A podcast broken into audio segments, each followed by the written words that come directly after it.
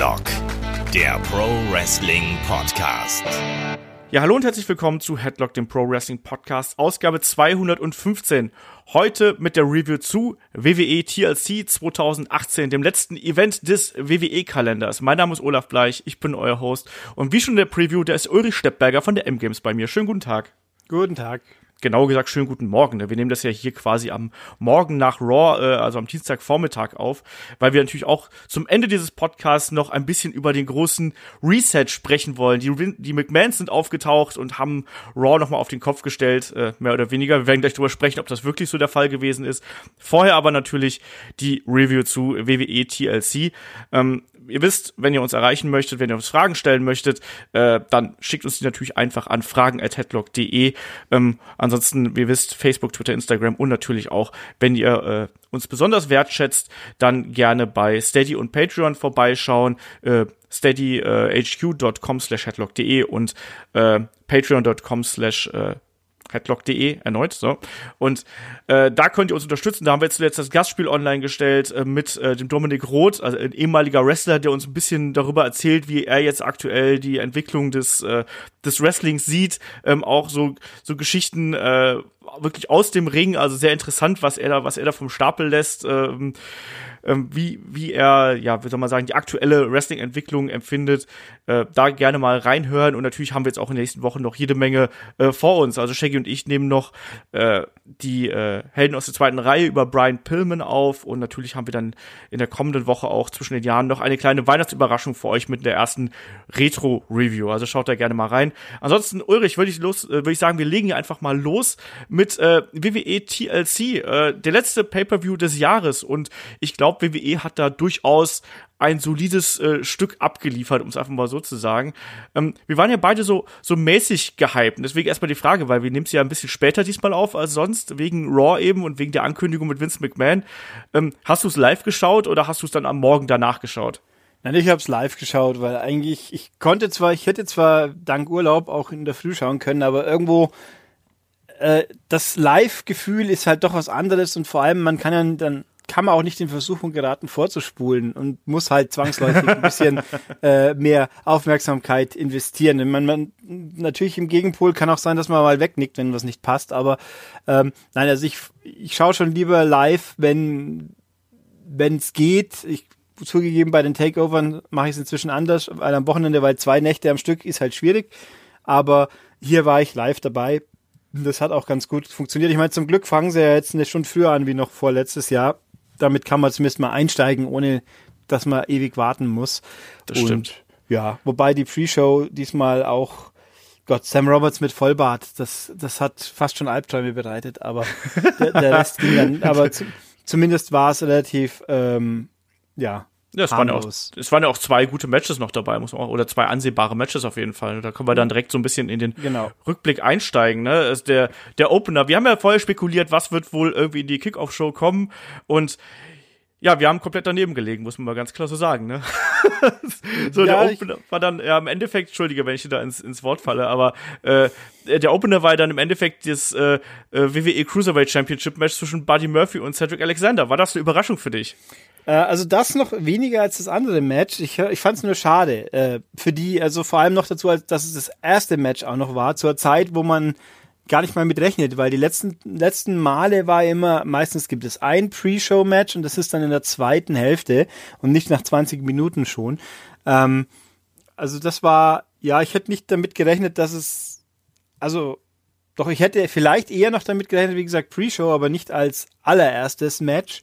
Aber dafür war es halt auch ein gutes Match. Also es war eigentlich wieder verschenkt an der Stelle, aber zumindest konnten wir es äh, genießen. Das, ich muss aber schon. sagen, ich muss aber sagen, dass ich gar nicht so das Gefühl hatte, dass es verschenkt war, weil ich fand schon, dass die Halle war einigermaßen voll und ich finde, das hat die Leute wirklich gut in den Event reingeholt. Also klar, so vor den Fernseher ist wirkt das vielleicht ein bisschen anders, aber ich habe irgendwie so das Gefühl gehabt, dass die Leute auch schon Bock auf den Event selber und auch auf dieses Match hatten. Also man merkt, dass äh, 205 Live auf dem richtigen Weg ist und dass gerade diese beiden Akteure es hier auch wie ich finde, sehr, sehr ordentlich geschafft haben, trotz der etwas undankbaren Position auf der Card, da wirklich ja, die haben ja ein Feuerwerk abliefert, ne? Zehn Minuten Sprint äh, in bester Cruiserweight-Manier. Ich fand, das war wieder ein richtig geiles Match. Also wie die letzten Cruiserweight-Matches eigentlich alle auch. Ja, also ich kann mir auch gut vorstellen, dass natürlich die Leute, die zu dem Zeitpunkt schon in der Halle waren. Also ich habe auch mal geguckt, ob man es ein bisschen sieht. Sie war tatsächlich ordentlich voll, aber schon natürlich noch merklich nicht ganz voll. Äh, dass die Leute, die da schon drin waren, dass das auch Leute sind, die viel wirklich Interesse haben und die halt eben nicht in letzter Minute kommen, weil sie vorher ja. noch ein Bier trinken müssen oder irgendwas. Also schon eben genau eher das Publikum, für die dieses Match wirklich was äh, an, an Relevanz hat. Und die haben natürlich dann ein gutes Match bekommen. Also ich habe immer ein bisschen das Problem bei den Cruiserweights, äh, dass immer alles so gut ist, aber äh, wie soll ich sagen, das drumherum halt ein bisschen kein, wenn ich jetzt sage, es gibt kein Drama außenrum, das klingt auch blöd. Also äh, mir fehlt noch ein bisschen das emotionale Investment, obwohl mhm. die Leute alle so gut sind und dass also die Matches selber eine Freude sind zu sehen, aber ich habe irgendwo es ist ein, wirkt immer noch ein bisschen abgekoppelt für mich. Aber das Match selber super. Da gibt's gar nichts. Und ich finde, vor allem war es halt auch schön ohne Schnick. Also gleichzeitig war es so schön, kein Schnickschnack, kein Blödsinn, kein, oh Gott, der Böse ist wirklich böse und der mhm. Gute ist, ist das, ist der Engel. Die sind, ich meine, äh, Buddy Murphy ist ja tendenziell eher ein Heel, aber trotzdem ja jetzt auch kein, kein, kein Dastardly böser Ultra-Heel. Ja. Ähm, also es war einfach gut. Es war, war das, was man erwarten konnte und bei denen kann man immer was Gutes erwarten. Deswegen hat alles gepasst eigentlich. Ja, bin ich komplett bei dir. Äh, es ist natürlich dieses, also was du, was du da mit dem abgekoppelt oder ausgekoppelt meinst, kann ich äh, tatsächlich so ein bisschen nachvollziehen, weil natürlich ist es ein ganz, ganz anderes Produkt als all das, was wir quasi im Main Roster äh, sehen. Es ist eigentlich klassisches Workrate Wrestling, wie wir es ja natürlich auch irgendwie aus, aus den Independent Promotions kennen. Hier gibt's, klar gibt's hier eine Geschichte hinter, die ist aber relativ basic gehalten und eigentlich geht's dann eher darum, die Leute mit den Aktionen äh, irgendwie in das Match reinzuziehen. Ne? Und aber das, das funktioniert einfach. Und ich muss da mal sagen, auch so ein Cedric Alexander, wie der sich jetzt die letzten Jahre gemacht hat und auch, wo der, dass der eine Ausstrahlung jetzt langsam äh, so ein bisschen bekommt. Klar hat er noch nicht den absoluten über Charakter, aber der hat eine Ausstrahlung im Ring. Und die Aktionsfolgen, die er hier teilweise da an den Mann gebracht hat, die sind halt unglaublich, auch in der, äh, in der Schnelligkeit, das ist richtig cool. Und Buddy Murphy einfach als das Beast von 205 Live, wir haben die letzten äh, Wochen schon äh, oft äh, sehr, sehr, sehr groß über ihn gesprochen, ne? Und der, der macht das einfach toll. Und der ist äh, zu Recht da, wo er jetzt steht. Und ich glaube auch, dass das jemand sein wird, der durchaus im Main Roster da seine äh, Rolle spielen kann. Egal, also das ist ein tolles Match absolute Anschauempfehlung äh, von meiner Seite, weil das ist eine richtig coole Art und Weise, auch um in den, in den Event reinzukommen. Ne? Und du hast gesagt, die Leute, die sich das angeschaut haben, die sind dann auch wirklich direkt abgeholt worden. Ne? Und insofern war das vielleicht die klügere Alternative äh, im Vergleich zu dem, äh, ja, wir haben ja, glaube ich, so ein bisschen damit gerechnet, dass, dass das Finale der Mixed-Match-Challenge da irgendwie diesen Platz einnehmen wird. Ich glaube, das war so die klügere Alternative, sage ich mal, weil es einfach ein geiles Match war. Ähm, machen wir weiter, ne? Wir haben, ja. äh, klar, Buddy Murphy hat hier gewonnen, ne, mit Murphys Law am Ende. Tolles, tolles Ding äh, schon wieder und äh, unbedingt anschauen. Weiter ging es dann, ja, ein bisschen überraschend mit dem Leitermatch zwischen Elias und Lashley und was ich kurios finde, eigentlich macht ja Elias dasselbe wie vorher, nur eben, dass, dass er jetzt von den Bösewichten unterbrochen wird im Vergleich zu vorher. Ja, und er sagt nicht mehr Shut your mouth. Das hat er weg. Das stimmt. Das, das fehlt jetzt. Er sagt nur noch, macht wieder euer Smartphone aus und die kam und was war das andere? Äh, aber nicht mehr, and shut your mouth und dann halt, genau, ich, ähm, also ich hätte ja an der Stelle auch im anderen Match, also das Mixed Match Challenge, da war dann, wenn man drüber nachgedacht hätte, wäre man wahrscheinlich auch drauf gekommen, dass wegen Facebook natürlich äh, das ein bisschen wichtiger positioniert wird, weil das kam ja parallel live auf Facebook Watch, ja. was, was wir inzwischen ja auch in Deutschland haben, glaube ich. Ich weiß nicht, ja. ob man Wrestling auch sehen hätte können. Ich glaube doch. Ich ich sehe mal aus diesem blöden Menüpunkt in der Übersicht links mit dem roten Punkt, der mich immer irritiert. So, äh, was ich und ach, Facebook müssen wir mal anschauen, ob Facebook Watch in irgendeiner Form Relevanz hat für mein tägliches Leben. Ich würde auf Nein tippen. Ich glaube ähm, auch. ja.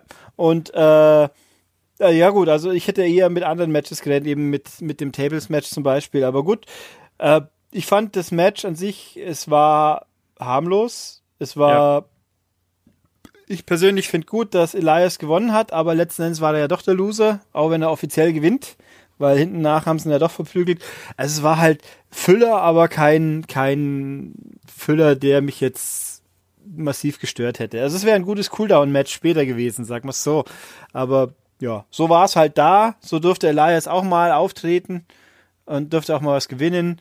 Und ja Ja. Aber es hat dann am Ende ja doch nichts ge ge gebracht, wie du schon richtig gesagt hast. Ne? Das hat mich so ein bisschen gestört, dass dann äh, Elias das Ding gewinnt, aber dann eigentlich doch der, der Gelackmeierte ist und am Ende doch eine drüber kriegt, so ungefähr. Also von daher, das, das fand ich ein bisschen schade. Ansonsten naja, ich sag mal, mit einem 6-Minuten-Match, da kann man jetzt äh, nicht unbedingt was falsch machen. Ich fand, das Match war nicht so zäh und schlimm, wie ich es erwartet habe. Da waren ein paar äh, schöne Aktionen bei, also von äh, gerade mit der Leiter auch, also wo ich fand es ganz zum Beispiel ganz lustig, als da äh, äh, Lashley draußen äh, von der unter der Leiter begraben worden ist und und Elias stampft da noch so ein bisschen drauf rum und solche Geschichten, dass dann am Ende ein Leo Rush eingreift, äh, ist geschenkt irgendwie und äh, auch die Powerbomb am Ende auf die Leiter, die da zwischen den Seilen eingeklemmt war, da kann ich komplett mit leben. Also das Match in sich war war in Ordnung. Das war jetzt nichts, was ich äh, irgendwie nächste Woche keine Ahnung bei einer Familie zeigen werde, um zu sagen, hey, deswegen schaue ich Wrestling.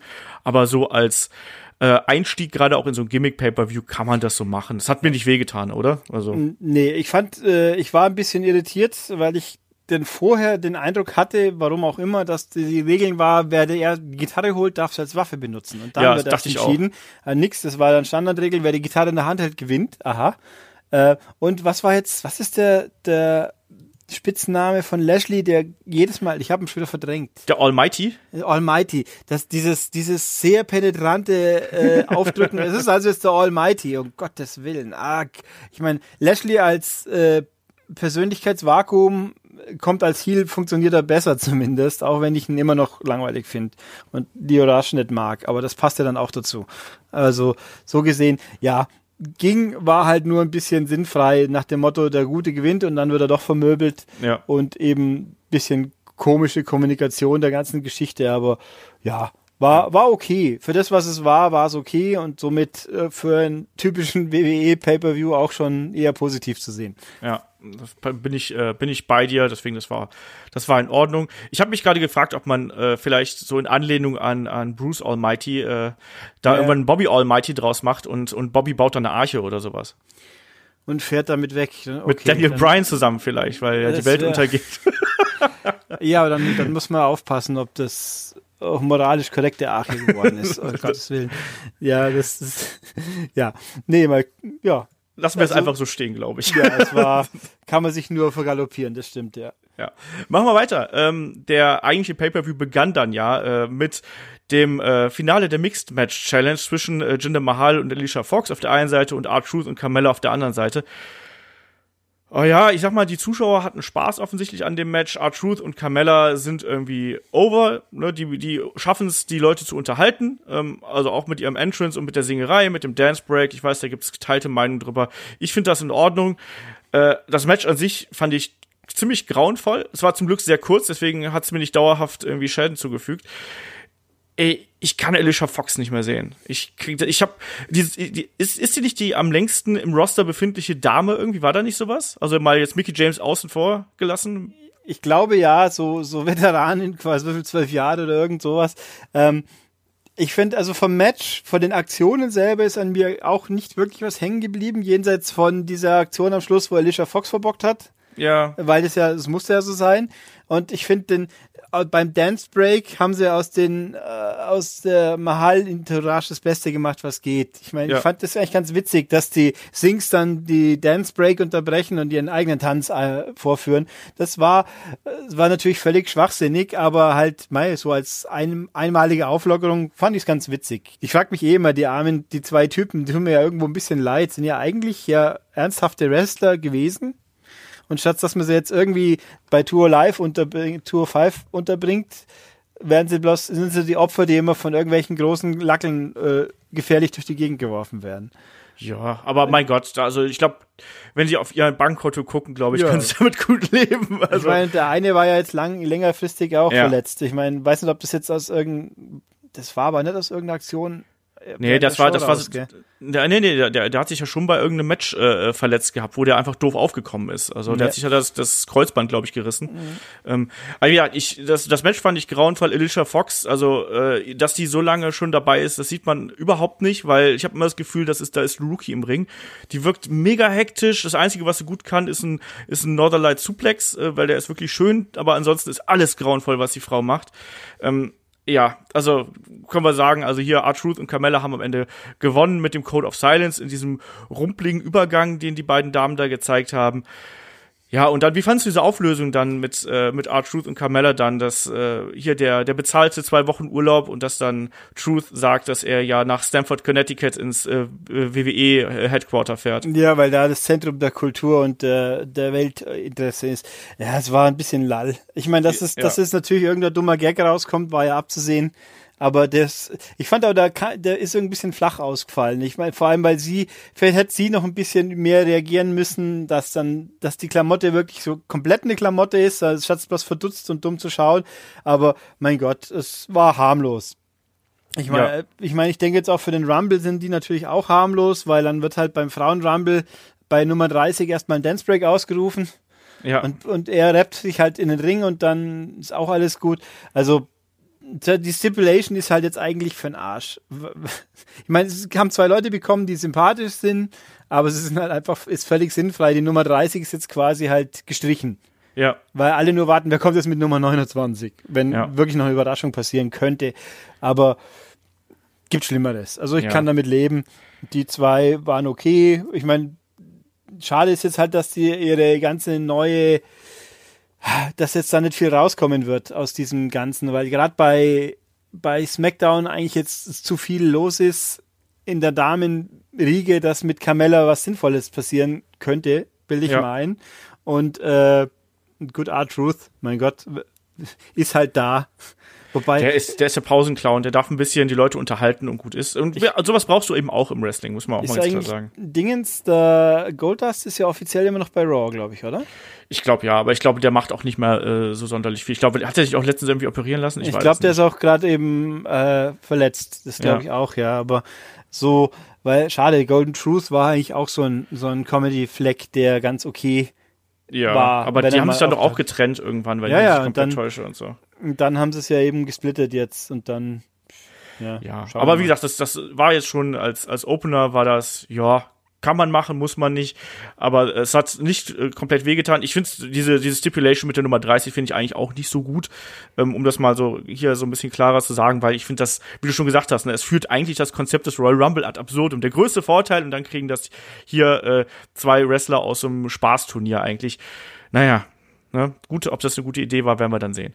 Äh, weiter ging es mit dem Match um die SmackDown Tag Team Championship zwischen äh, den Champions The Bar, äh, den Usos und äh, den New Day, bestehend aus Kofi Kingston und Xavier Woods.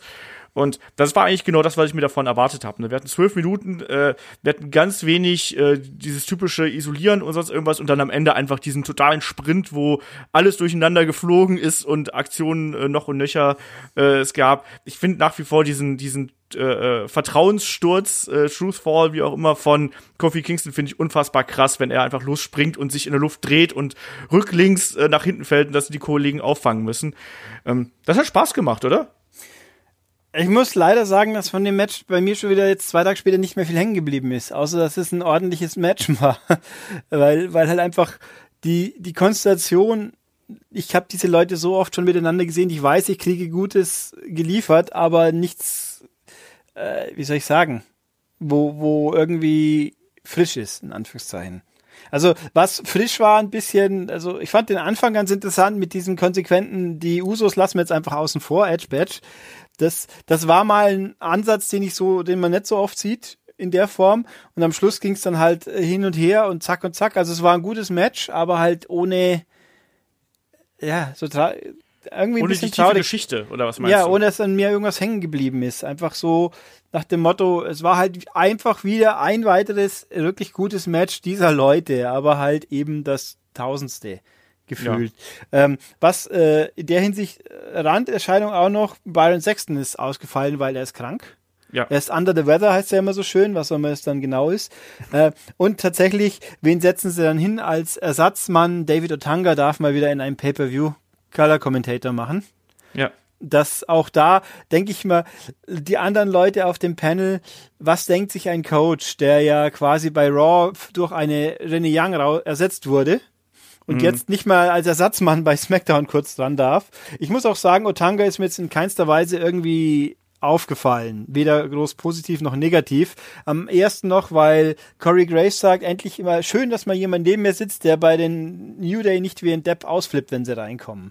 der sich wie ein Erwachsener verhält. Das Ja. war, das war noch äh, das Einzige. Nee, also das äh, Match war, war gut, war wirklich gut. Hat keine Probleme gemacht, hat die hat richtige Sieger quasi. Ja. Ich meine, Das war auch zu erwarten eigentlich. ja, eigentlich auch ganz zufrieden damit, dass äh, Big Show nicht mehr dabei ist, weil der hat einfach da, war ein Fremdkörper gefühlt. Ich meine, man kann streit, gut, New Day sind auch drei Leute, aber die passen halt einfach zusammen. Ähm, aber es ist jetzt kein Match, wo ich sagen muss, deswegen müsste man schauen, weil Nö, aber, aber ich sag mal so, sowas in der Mid- oder Undercard zu haben, ist eigentlich schon fast ein Luxus, weil das war halt eben ein äh, flott durchgeführtes Tag-Team-Match. Wie gesagt, das, ich gebe dir vollkommen recht, dass natürlich da die Konstellation, da haben wir auch so im Vorfeld gesagt, war halt so ein bisschen, äh, belie nicht beliebig, aber war so ein bisschen souverän, um es einfach mal so auszudrücken. Und, äh, aber das, was dabei rausgekommen ist, war, war unterhaltsam. Und das war zwölf Minuten schöne Tag-Team-Action. Ähm, es gab die, die Superkicks am laufenden Band, es gab die Dives. Das war genau das, was ich mir davon erwartet habe. Insofern, ich habe da nicht viel dran, ich habe da nicht viel dran zu meckern, sagen wir Also mal so. im Nachhinein wäre es an einer anderen Stelle im Ablauf wahrscheinlich besser aufgehoben gewesen, weil die Leute es dann auch mehr wertgeschätzt hätten und das Match an der Stelle, wo ich es jetzt hätte postiert hätte, an einer anderen Stelle besser funktioniert Ja, hätte.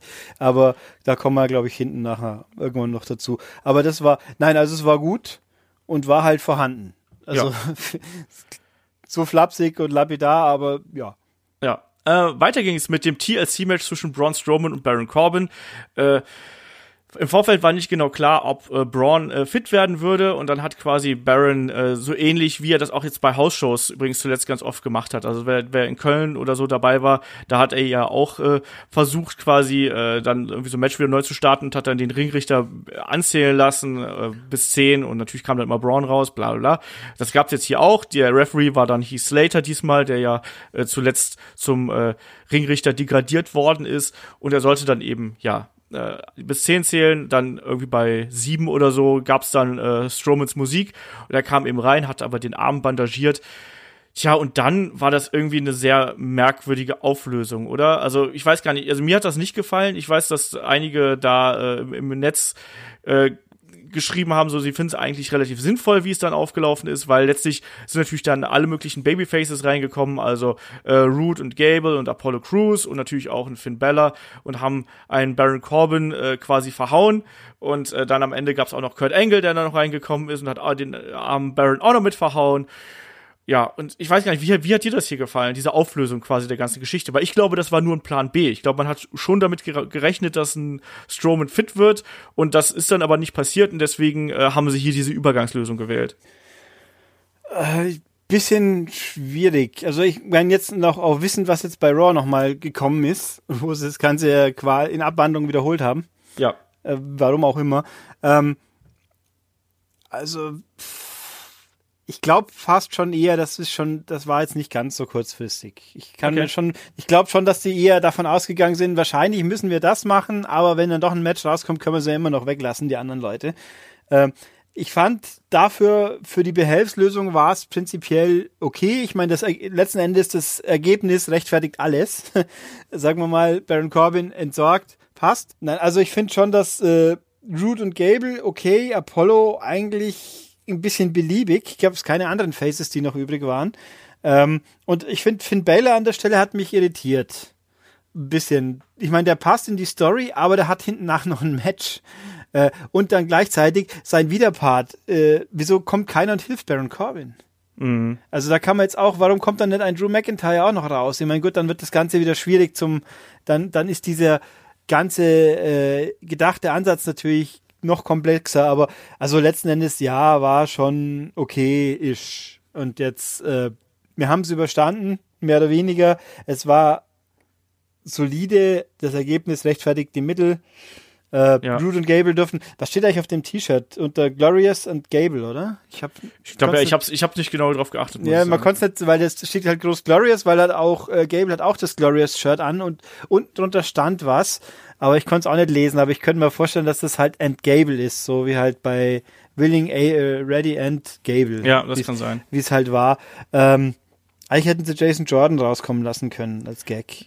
Ja, ich glaube, der Aber hat gerade noch was anderes zu tun. Muss Der mal ist, gucken. ja, also, ich meine, in der, in dem Fall hätte, sein, hätte er sein Genack ja nicht belasten müssen, aber, Das stimmt. ähm, naja, also es war, es war kein Match, es war ein, äh, eine Angle, wie es so schön heißt, mit Kurt Angle, haha, wie passend, aber, ja.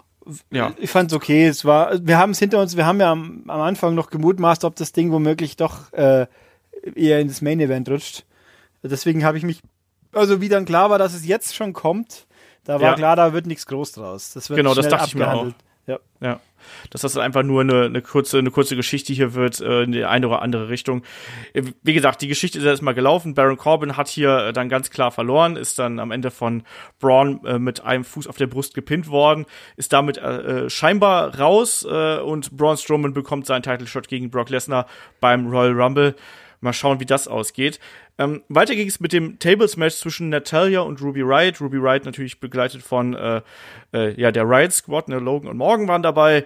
Und natürlich gab es auch wieder den Jim Neidhart äh, Tisch, wie das natürlich so sein musste. Und äh, ich tue mich damit ein bisschen schwer. Ich meine, der Kampf war nicht schlecht, aber ich, diese ganze Storyline ist halt eben ein bisschen schwierig und der Kampf hatte auch seine Längen, also der war gut zwölfeinhalb Minuten lang.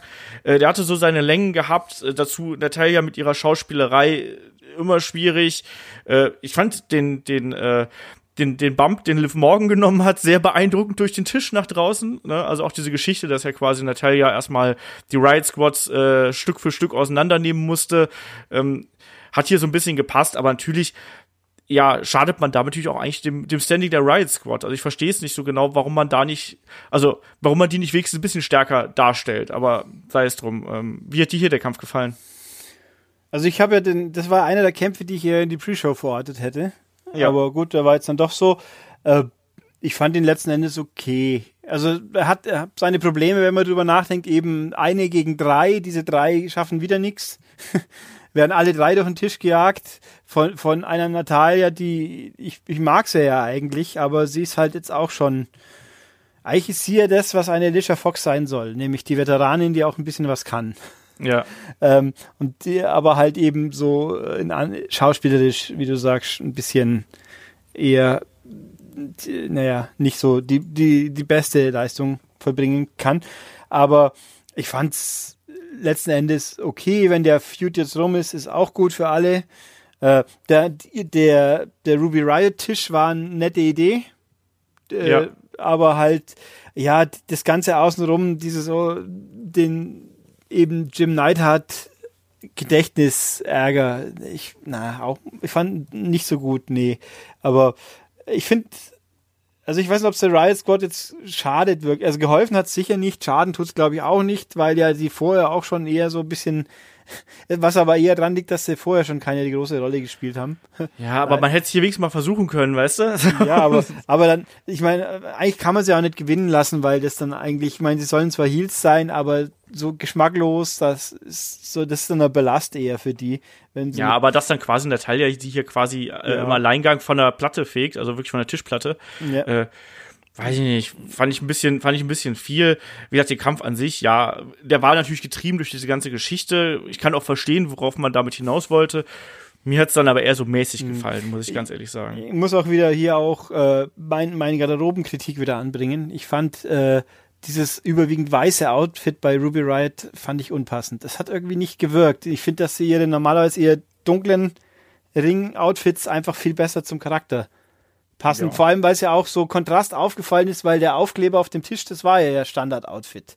Ja. Und, und dieses weiße Helle ist eigentlich mehr so für die für die Engelsseite, sage ich jetzt mal, äh, passender. Deswegen fand ich, hätten wir, es, es war ein Outfitwechsel, der aus meiner Sicht keinen Sinn ergibt und eher falsch rum gewirkt hat. Also es war es sah halt einfach ungewohnt aus. Ja, Also- aber vielleicht wollte man hier einen Kontrast zu Natalia setzen, die ja immer äh, traditionell da in Schwarz und Pink irgendwie auftaucht. Ja, Kann wahrscheinlich. durchaus sein. Aber, aber also ich fand es ein bisschen eigentlich. Ich finde auch, dass Ruby Riot irgendwie der Frisurwechsel nicht unbedingt negativ ist, aber mich wundert es ein bisschen, warum sie jetzt ihr fast schon normale Frisuren inzwischen aufsetzen. Äh, setzen. aber gut, das ist, ist Kleinscheiß am Rande, ist natürlich richtig. Aber naja, also das Match war, es war da, es war okay für das, was es äh, an Action geleistet hat. Es gab ein paar gute Spots, also ein paar intensivere Spots, aber halt, ja, war halt auch ein Füller, wenn man so will. Eigentlich kam recht viel Füller am Stück, wenn man mal ehrlich ist. Ja, also jetzt, äh, es, also jetzt gerade diese Geschichte, das war auch für mich so eine Länge hier äh, innerhalb des Events. Also erst dieses TLC-Match und jetzt das. Ähm, das war für mich beides so ein bisschen was, wo ich dachte, ja, also jetzt, jetzt sind wir gerade äh, im Midcard-Sumpf angekommen und plätschern da so ein bisschen vor uns hin. Den Kampf, der darauf folgte, ähm, den fand ich wiederum ganz gut, muss ich sagen. Ne? Also klar, hier den, das Match hier äh, hat Natalia gewonnen. Es gab auch noch so eine, so eine komische Geschichte, das, da habe ich mich sehr drüber aufgeregt. Ähm, dass, dass Natalia A den Sharpshooter angesetzt hat, was natürlich so zum Schwächen irgendwie Sinn macht, aber auch vorher, dass, dass Ruby quasi so eine Victory Roll äh, gezeigt hat.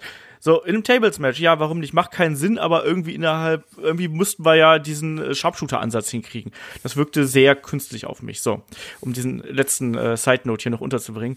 Äh, weiter ging es mit äh, Finn Bella gegen Drew McIntyre. Das ist natürlich auch äh, Midcard, aber ich fand, das war gute Midcard. Ich fand, die beiden haben sich hier ein sehr schönes, auch hart geführtes äh, Match geliefert. Die Geschichte hat sich ja so ein bisschen selbst geschrieben, nämlich der, äh, der kleine Zäher Finn Bella äh, kämpft gegen äh, Drew McIntyre, hat auch am Anfang sehr viel äh, Offense da ins Ziel gebracht und hat sich immer wieder äh, zur Wehr gesetzt. Ich kann dir da nicht sagen. Also ich fand, das war ein, ein blitzsauber, blitzsauberes Match, das äh, dem den anderen äh, Matches auf der Karte nichts weggenommen hat, aber trotzdem so für sich gut da stand. So, das war mein Eindruck. Ich weiß nicht, wie das bei dir ist. Ich fand es auch sehr gut. Also es war, ich meine, ich finde, Drew McIntyre hat mich nach anfänglichen Zögern bei NXT, fand ich, war da hat er nicht so gut gewirkt. Also es, nee. Das ist der falsche der Eindruck. Der war, es ist falsch gesagt, er war schon gut, aber er hat irgendwie nicht sein volles Potenzial entfaltet, vielleicht würde ich so sagen. Der äh, funktioniert nicht als Babyface, sage ich dir ganz ehrlich. Ja, äh, und, und jetzt ist halt aber, ich meine, der, der ist einfach eine Gestalt, eine Erscheinung. Der ist, ist ein Riesenviech, ohne, ohne super Muskelberg-Freak zu sein, wie ein Lashley von mir aus, sondern ist halt ja. einfach bloß ein riesen, riesen Kerl, hat, hat, eine, hat eine Ausstrahlung, kann was, äh, ist gut. Und in dem Match hat auch, ich fand, Finn Baylor hat sehr glänzen dürfen. Der hat wirklich viel Anteil am Match gehabt, statt dass er äh, verprügelt wird, was man bei diesen Größenmissverhältnissen schon hätte auch erwarten können. Finde ich, wäre durchaus denkbar gewesen. Ja. Konnte wirklich was zeigen. Wobei Finn Baylor hat halt einfach mit seinen, seinen Fuß voran Aktionen, sag ich mal, die wirken immer sehr fies. Also wenn der, mm. der andere im Ring hockt, äh, Ringeck lummelt und der kriegt dann beide Füße ins Gesicht so ungefähr, das sieht schon immer brutal aus. Das funktioniert natürlich bei so einem physisch überlegenen Gegner noch besser.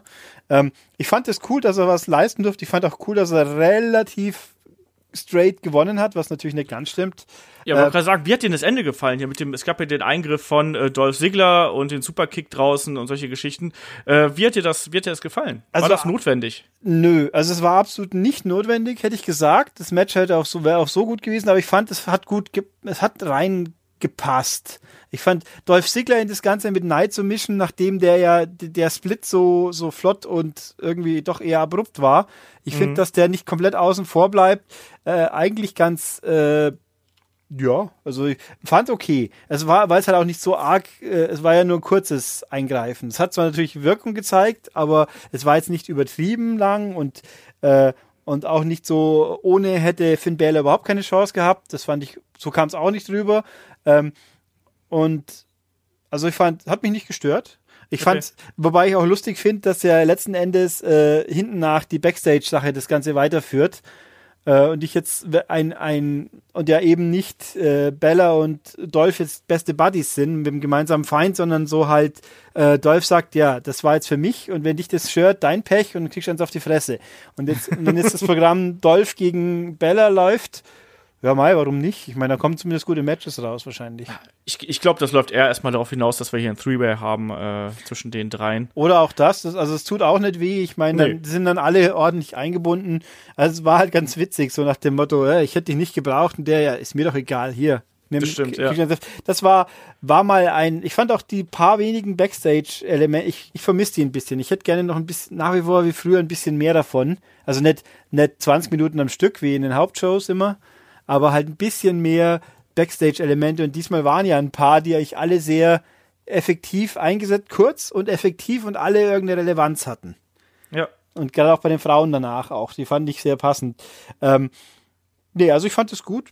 Mir hat das ja. Match, das war echt ein gutes Match. Viel mehr als ich erwartet hätte. Und so gesehen passt das. Ja.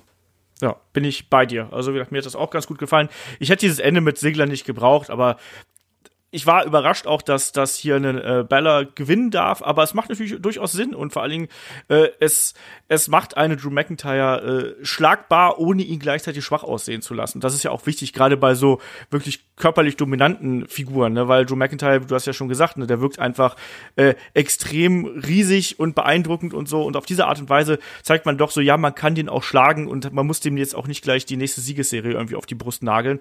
Insofern äh, bin ich da, bin ich da komplett bei dir. Das konnte man so machen. Äh, ich hatte, wir haben es ja auch vorher gesagt, ich habe auf Drew McIntyre getippt hier, aber in der Art und Weise, wie sie es dann aufbereitet haben, hat das durchaus Sinn für mich gemacht. So, weiter ging es äh, mit dem Chairs-Match zwischen Randy Orton und Rey Mysterio. Wir haben vorher schon gesagt, so, das ist eigentlich so das äh, Gimmick äh, bei dem TLC Pay-Per-View, was immer am wenigsten Sinn macht und was, wo oft immer die, ja, schwächsten Kämpfe bei rauskommen. Und ich sag mal, ja, die beiden haben das Maximale hier rausgemacht, würde ich mal sagen. Also ich fand das ja in Ordnung. Also ohne, dass ich jetzt da wunder wie begeistert bin. Ich fand ein paar Sachen ganz witzig, weil sie kreativ gewesen sind. Halt dieser ähm, Sliding Splash von äh, von Rey Mysterio nach draußen und auch diese Geschichte, wo wo Rey Mysterio irgendwie im, in der Ringecke hing und äh, und ein äh, Randy Orton nimmt quasi seinen Kopf und schlägt ihn unten gegen den eingeklemmten Stuhl. Das fand ich auch witzig, allein weil das ein witziges Geräusch gemacht hat. Und das Finish war natürlich dann relativ kreativ, auch wenn es ein bisschen gerumpelt ausgesehen hat. Aber ähm, ja, ich weiß nicht, wie, wie war hier deine Meinung zu dem, zu dem Match? Es war ein Match, es hat existiert und ich es ist nichts Negatives an mir hängen geblieben, was, glaube ich, das Maximale ist, was man dazu sagen kann. es ist halt, ich weiß nicht, äh, ich habe ja noch das Glück, dass ich Randy Orton nicht über ein Jahrzehnt gesehen habe, in der Zeit, wo ich nicht so aufgepasst habe. Ähm, deswegen ist er nicht ganz so verbraucht für mich wahrscheinlich. Aber äh, jenseits eines coolen AKOs ist der halt eher, äh, ja, ich mei, also als als Heal funktioniert er natürlich trotzdem schon mal besser, aber auch ich habe auch jetzt nicht die, ich kriege jetzt keine ekstatischen Erinnerungsschübe, wenn ich einen Rey Mysterio mal wieder sehe. Deswegen ist das ein Match zwischen zwei Veteranen, wo halt da ist, wo man machen kann, aber was mir jetzt nicht die Welt gibt und das wäre eins, das man auch hätte weglassen können und keiner wäre traurig gewesen, glaube ich. Ja. aber richtig. für das, was es war, war es eben okay, weil eben zwischendurch ein paar nette äh, Gimmicks eingestreut sind, die man so im regulären Ablauf nicht sieht. Das mit dem mit dem Rausrutscher auf dem Stuhl zum Beispiel auch, das ja, das war das war, witzig. war war witzig zumindest. Und dann der Schluss mit dieser, auch das, ich stelle jetzt hier vier Stühle hintereinander auf. Mein Gott, das war halt wieder so eine typische völlig unsinnige Quatsch mit dem Vorbereiten, aber wenigstens ging's dann ja ging's dann ja in eine unerwartete Richtung. Aber ja, es war halt da und und damit ist gut. Äh, ja. ja. Also das, ja. Weg damit. Ja, das, das, das, konnte man, das konnte man insgesamt so machen. Aber wie gesagt, das ist jetzt nichts Besonderes. Das wird man sich nicht in äh, drei Jahren als Klassiker anschauen. Ähm, ja, also, ne, da, das hätte es jetzt hier nicht unbedingt gebraucht. Auch diese Chairs-Matches sind halt auch was, ähm, was einfach immer ein bisschen undankbar ist. Und insofern am Ende hat dann, wie gesagt, Rey Mysterio durch diese, das sah auch alles ein bisschen merkwürdig aus. Und auch, dass dann, dass es dann diesen, äh, ja, diesen, ich kann es gar nicht genau nennen, das war ja noch nicht mal eine richtige Scissor, also diese Aktion, wo dann quasi Ray irgendwie, äh, ja, Randy Orton da so in die Stühle rein ge, ge, gewippt hat, irgendwie so reingestolpert hat und dann diese, ähm, diese Victory Roll, ja, es war, ich glaube, das, das war so eine Idee, die klang auf dem Papier klüger, als sie dann irgendwie in der, in der Ausführung ausgesehen hat. Ich fand, das sah so ein bisschen äh, gewollt aus, ein bisschen rumpelig aus, aber mein Gott, ist dann eben so, ähm, hat mich nicht umgebracht. Und tatsächlich, äh, und da muss ich auch mal jetzt hier schon mal ein Lob ansprechen, äh, weil wir haben dieses Jahr so, gerade in der ersten Jahreshälfte oder auch noch bis in die zweite Jahreshälfte hinein, haben wir oft gemotzt, dass gerade so das Ende von Pay-Per-Views halt eben kacke ist. Also egal, vor allem natürlich bei WrestleMania hatten wir das mit Brock gegen Roman, wir hatten das dann auch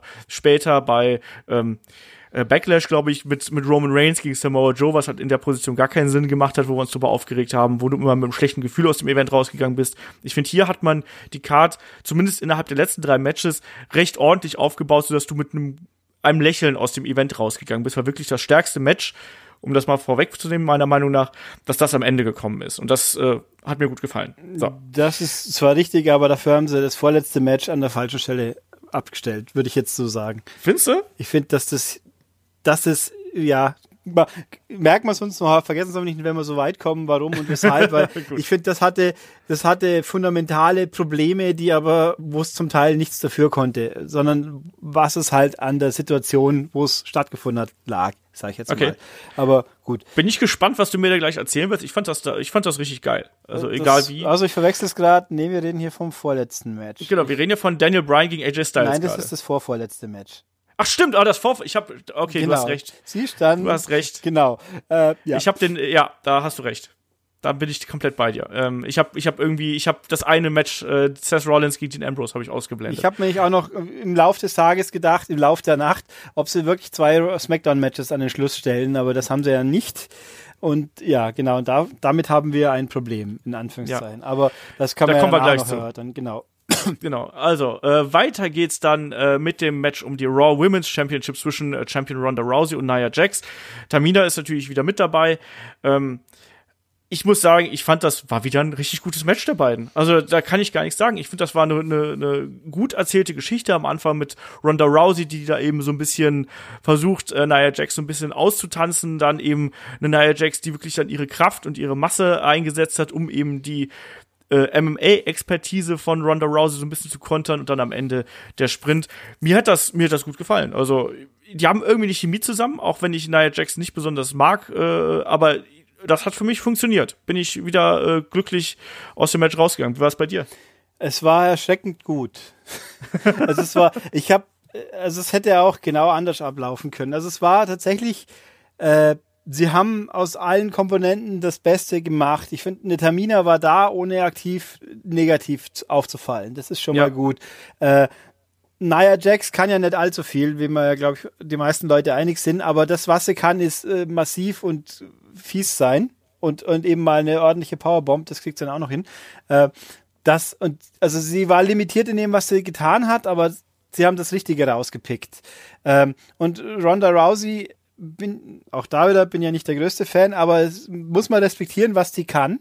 Und das, sie hat ja auch ein paar Aktionen eingesetzt, die auch frisch waren, die allerdings wohl gegen eine ich sag mal, gegen eine Gegnerin, die ein bisschen mobiler und ein bisschen fähiger ist, wahrscheinlich richtig faszinierend gewirkt hätten, aber so waren sie immerhin auch schon beeindruckend. Also, dass sie äh, eben die Naya dann vom Ringseil runter, das gut, da muss man ein bisschen Toleranz mitspielen lassen, weil so eine kleine, dürre, äh, drahtige, M äh, selbst MMA-Größe, aber gegen eine dreimal so schwere Figur so vom Ringseil runterreißen, das Es ist Wrestling. ja, muss man. Und, und den, das So. war's, was war sie am Anfang mal, was, was sie gemacht hat?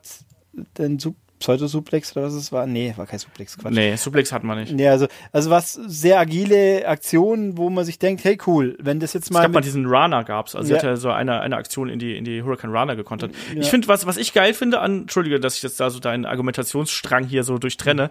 Ähm, was ich an an Ronda extrem mag, ist sie hat einen eigenen Bewegungsablauf und die hat eine ganz eigene äh, wie soll man sagen, ganz eigene Flexibilität im Körper, wie, wie wir das bei, bei äh, anderen Wrestlerinnen gerade auch im aktuellen Roster sehen. Ich finde zum Beispiel bei diesem, ähm, äh, bei dieser Head Scissors, die sie da gezeigt hat, das sah ganz anders aus als viele andere äh, äh, Head Scissors, die wir da gerade auch schon von den Damen gesehen haben. Und auch am Ende diese, ähm, diese, diese Step-Up-Punches, die sie da gezeigt hat und den, den Elbow und solche Geschichten, das äh, sieht anders aus und das sorgt bei mir immer dafür, dass ich mir denke, so ja, okay, das ist Ronda Rousey und ich verstehe, worauf das hinaus will. So, jetzt darfst du weiter. ja, wobei diese Step-Up-Geschichten, die macht sie natürlich auch nur mit einer Gegnerin, wo sie genug Fläche Ja, zum klar. Absteppen hat. Das ist auch klar. Also da gibt's eigentlich nur eineinhalb Stück momentan. Also mit Tamina mag das vielleicht in Rahmen auch noch funktionieren, aber mit einer, standarddimensionierten Frau, da klappt sowas nicht mehr. Aber ähm, Das macht ja auch keinen Sinn, gegen Nee. eine kleinere Wrestlerin das zu machen. Nee, also, so. also, also. ich fand, dass da konnte sie sehr, sehr coole, äh, bewegliche Aktionen ansetzen, die einen Hoffnung geben, dass sie in einem richtigen Match mit, einer, mit einem richtigen Ablauf, mit einer richtig fähigen Gegnerin, dass das dann auch von beiden Seiten wirklich gut wird. Da bin ich. Na gut, das hatten wir doch schon bei Ronda gegen, gegen, äh, gegen Charlotte zuletzt. Das war doch ein fantastisches Match, was die beiden geliefert haben. Du tust manchmal so, Nein, als ob das ist- Ronda irgendwie gar nichts könnte. Ich finde, sie wird sehr, ich finde sie, sie wird ein bisschen sparsam noch ein, was aber natürlich irgendwie logisch ist. Sie ist ja noch ganz frisch, aber halt das, äh, ich sag jetzt mal, ein 205 Live-Match mit Frauen. So stelle ich mir ein ideales Match vor. Äh, das, das geht halt nur, wenn beide wirklich super fähig sind und äh, auf dem Weg ist er ja doch zumindest. Deswegen bin ich jetzt optimistisch. Egal. Nein, das Match war toll. Also war, war wirklich viel, viel besser, als ich je gedacht habe. Und somit passt das. Die Frage ist, wo geht's jetzt weiter? Ja, da, gerade bei Ronda Rousey war dann auch noch der Fall, äh, die haben wir ja später nochmal gesehen, ne? Also das muss man auch mal sagen. Und da werden wir mal sehen, wie das da weitergeht. Aber ansonsten, ähm, die beiden haben irgendwie eine gute Chemie zusammen, das funktioniert äh, die, und äh, das ist ja das das die sind ja schon einige Male aufeinander getroffen und jedes Mal ist eigentlich ein guter Kampf dabei rausgekommen. Das war eigentlich genau das, was ich mir hier auch erhofft habe. Entsprechend äh, bin ich da vollkommen d'accord mit diesem Match. Also auch äh, da, haben, da hat man über die Schwächen, die beide Wrestlerinnen haben, äh, im technischen Bereich und auch in der Erfahrung, hat man hier toll hinweggespielt und hat eine gute Geschichte erzählt. Das hat absolut funktioniert für mich. ich ne? Und auch diese Geschichte, Entschuldige, äh, diese Geschichte am Ende, die wollte ich mal ganz kurz äh, äh, anbringen. Hier die Sache mit dem Armbar, wo dann äh, äh, Ne, wo, wo Ronda dann endlich in der Position war, dass sie den Armbar anbringen konnte und dann Naya noch mal so in Position gezogen hat und auch dieser dieser äh, ja dieser Wink dann an Tamina, der Kuss auf die Faust, so diese diese Aktion dann noch und dann eben der Armbar und Naya tappt. Das fand ich cool, oder? Ja, es hat ein, hat ein bisschen was. Wobei ich den, der An davor, dass sie, oh, die allmächtige Ronda kann den Facebreaker blocken. Das, das war, das war ein bisschen doof, finde ich. Es war, es war so aufgesetzt. Das hat, der- das hätte es in diesem Match nicht gebraucht. Das hätte Das man, war, glaube ich, ein bisschen der Crowdpleaser, muss ich ganz ehrlich sagen. Ja, glaub, das war so ein bisschen ja. was, um da so die, das Publikum wieder so ein bisschen runterzubringen. Das passt ja dann auch wiederum zu der Geschichte äh, mit Becky dann äh, wenig später, ne? Ja, schon. Also, aber nee, ich fand auch, also ich am, am besten fand ich halt, dass Tamina irgendwie nicht äh, aktiver eingebunden war. Nicht nur, Ja. weil die nichts kann, sondern einfach, weil das ein bisschen aus dem, aus dem, das Match ein bisschen mehr gestört. Also ich fand, dass die ganzen Eingra Ein- Eingriffe, auch Dolph war ja auch, gut, der hat aktiver eingegriffen, aber halt auch nicht so übermächtig und hier halt eben auch die Heel-Frau hat weitgehend fair gekämpft.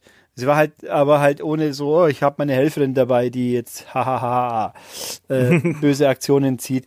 Also es war, nee, also ja, ich habe wirklich, ich habe nicht vorher nichts, nicht groß erwartet und da haben sie wirklich viel mehr rausgemacht, wie geht. Äh, nur jetzt äh, zigmal wiederholen braucht man es jetzt auch nicht mehr. So, die Frage ist also, ich sehe auch für eine Nia Jax jetzt gerade nicht, wo es mit der hingehen soll. Vielleicht kann man sie jetzt mal irgendwo nach Hollywood schicken, dass sie mit dem Rock eine Komödie dreht oder irgend so ein Quatsch. ähm, weil, ja, ich weiß nicht, weil sie, sie hat jetzt verloren, mal wieder. Ja. Und was kommt nun? Und jetzt, ich meine, Ronda muss man auch weiterentwickeln. Die kann ja nicht nur gegen Monster kämpfen und das gibt ja nur nicht so viele. Ich meine, gut, man könnte jetzt eine Fehde mit Tamina reinstecken, dann freuen wir uns aber alle also, nicht. Ich glaube, ich glaube, ich meine, jetzt kriegst du ja erstmal eine Übergangsgegnerin jetzt zumindest für die nächsten Woche. Äh, es steht ja da schon fest, wollen wir jetzt hier nicht zu sehr spoilern.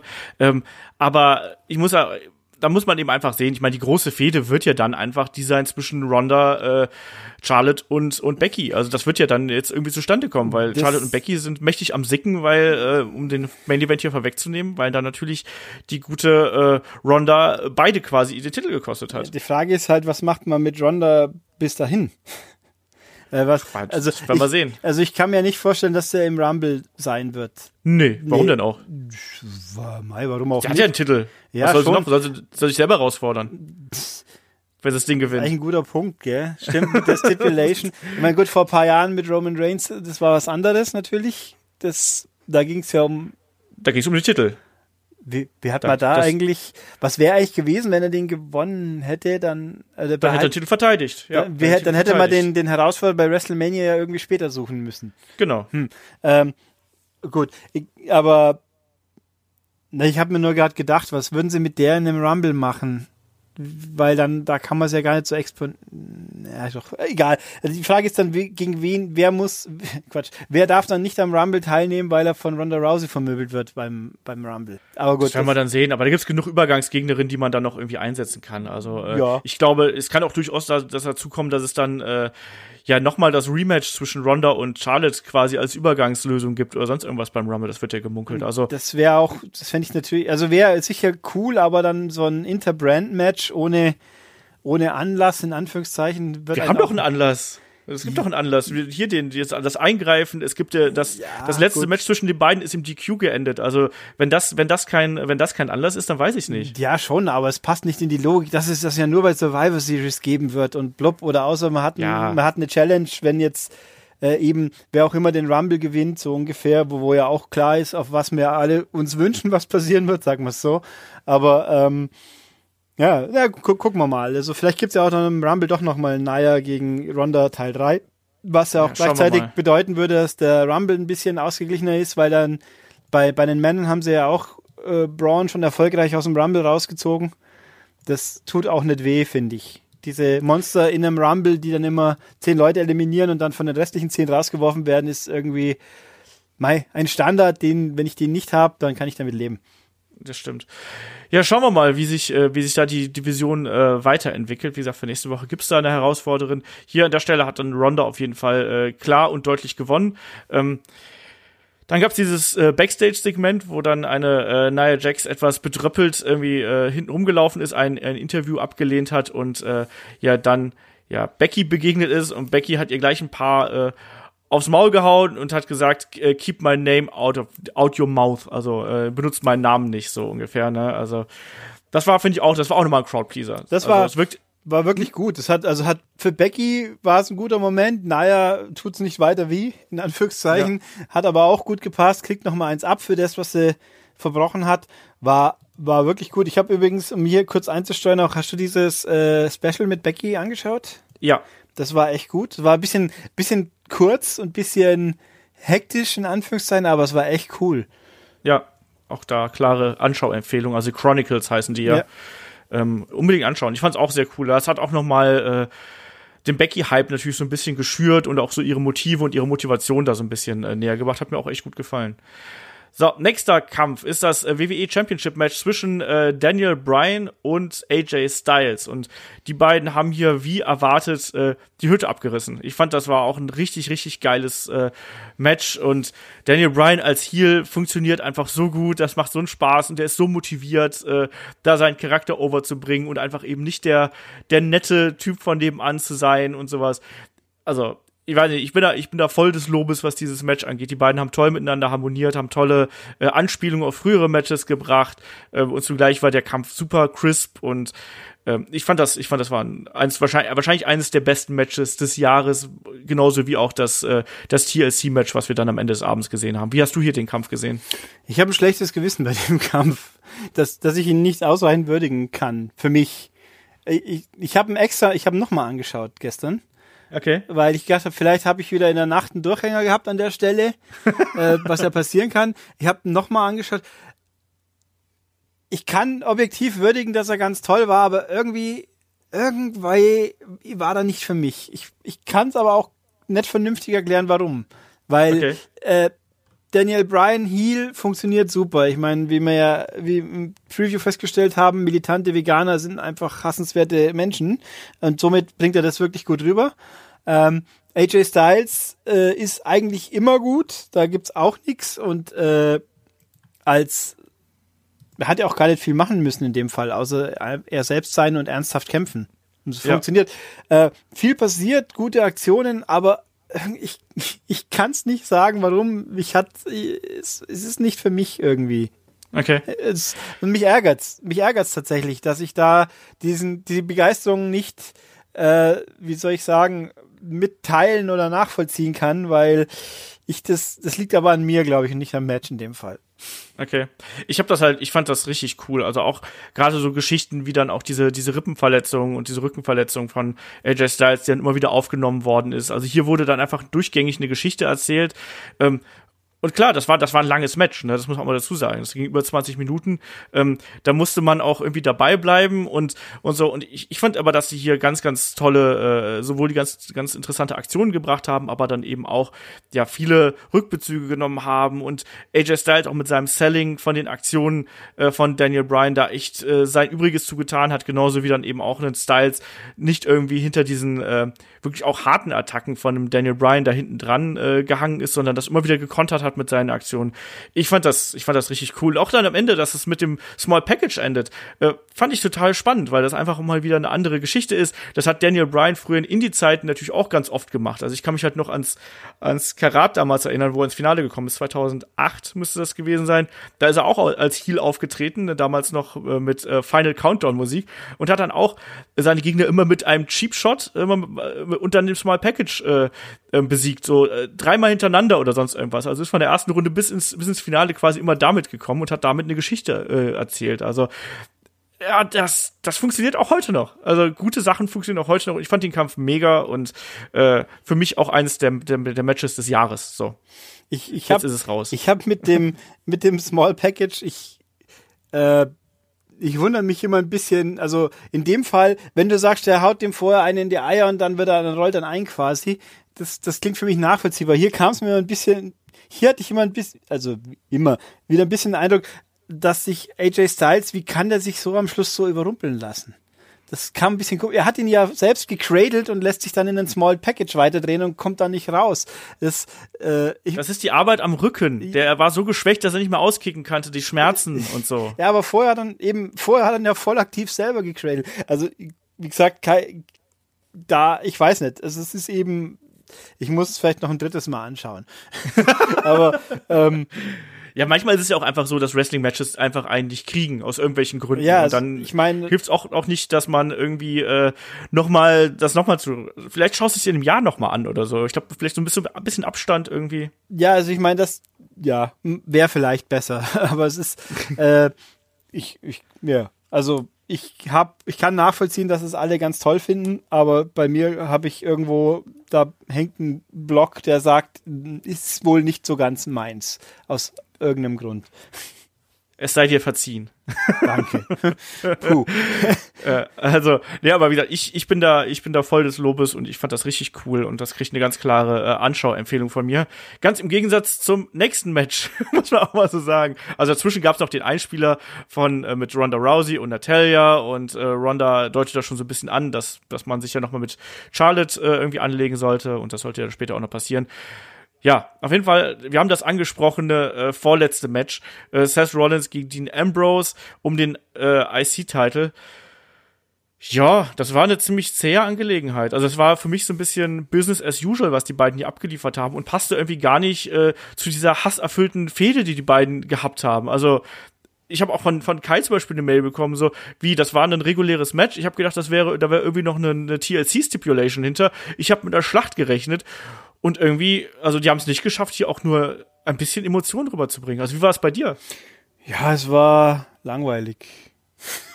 es ist, es ist komisch. Es war so, so, so, ja, so, so klinisch, so, ja, eben,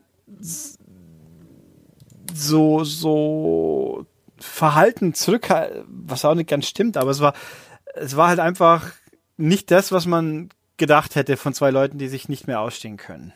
Äh, ja. Ich meine, natürlich auch das, was ja angesprochen wurde, die Positionierung war halt ganz schlecht. Äh, so nach dem, das Match davor war ja auch lang und nicht in Vollgas, aber halt eben gut erzählt. Das hier war komisch, es trifft nicht so ganz den, den Kern der Sache. Es war das sagen, hätten sie das am Anfang irgendwo positioniert, dann hätte es, glaube ich, besser gewirkt, vielleicht, vielleicht wohlgemerkt. Und hier hätte ich jetzt an der Stelle zum Beispiel eben so eins der Füller-Matches neu positioniert. Hier vielleicht Ray und Orton, hätte auch keinen interessiert, aber da hätte es halt auch keinen Schaden angerichtet. Ja, und das Tag Team Match hätte vielleicht ja auch so als schneller als schneller äh, Bruch einfach dazwischen. Ja, das, das wäre zumindest eine coole Abwechslung dann gewesen, wo die Leute nochmal mit, mit Action wieder nochmal äh, abgeholt werden, bevor dann das große Highlight wartet. Also es war an der Stelle auch schlecht. Dann kommt noch dazu, dass der Anfang vom Match vom Kommentar her noch schlimmer gemacht wurde.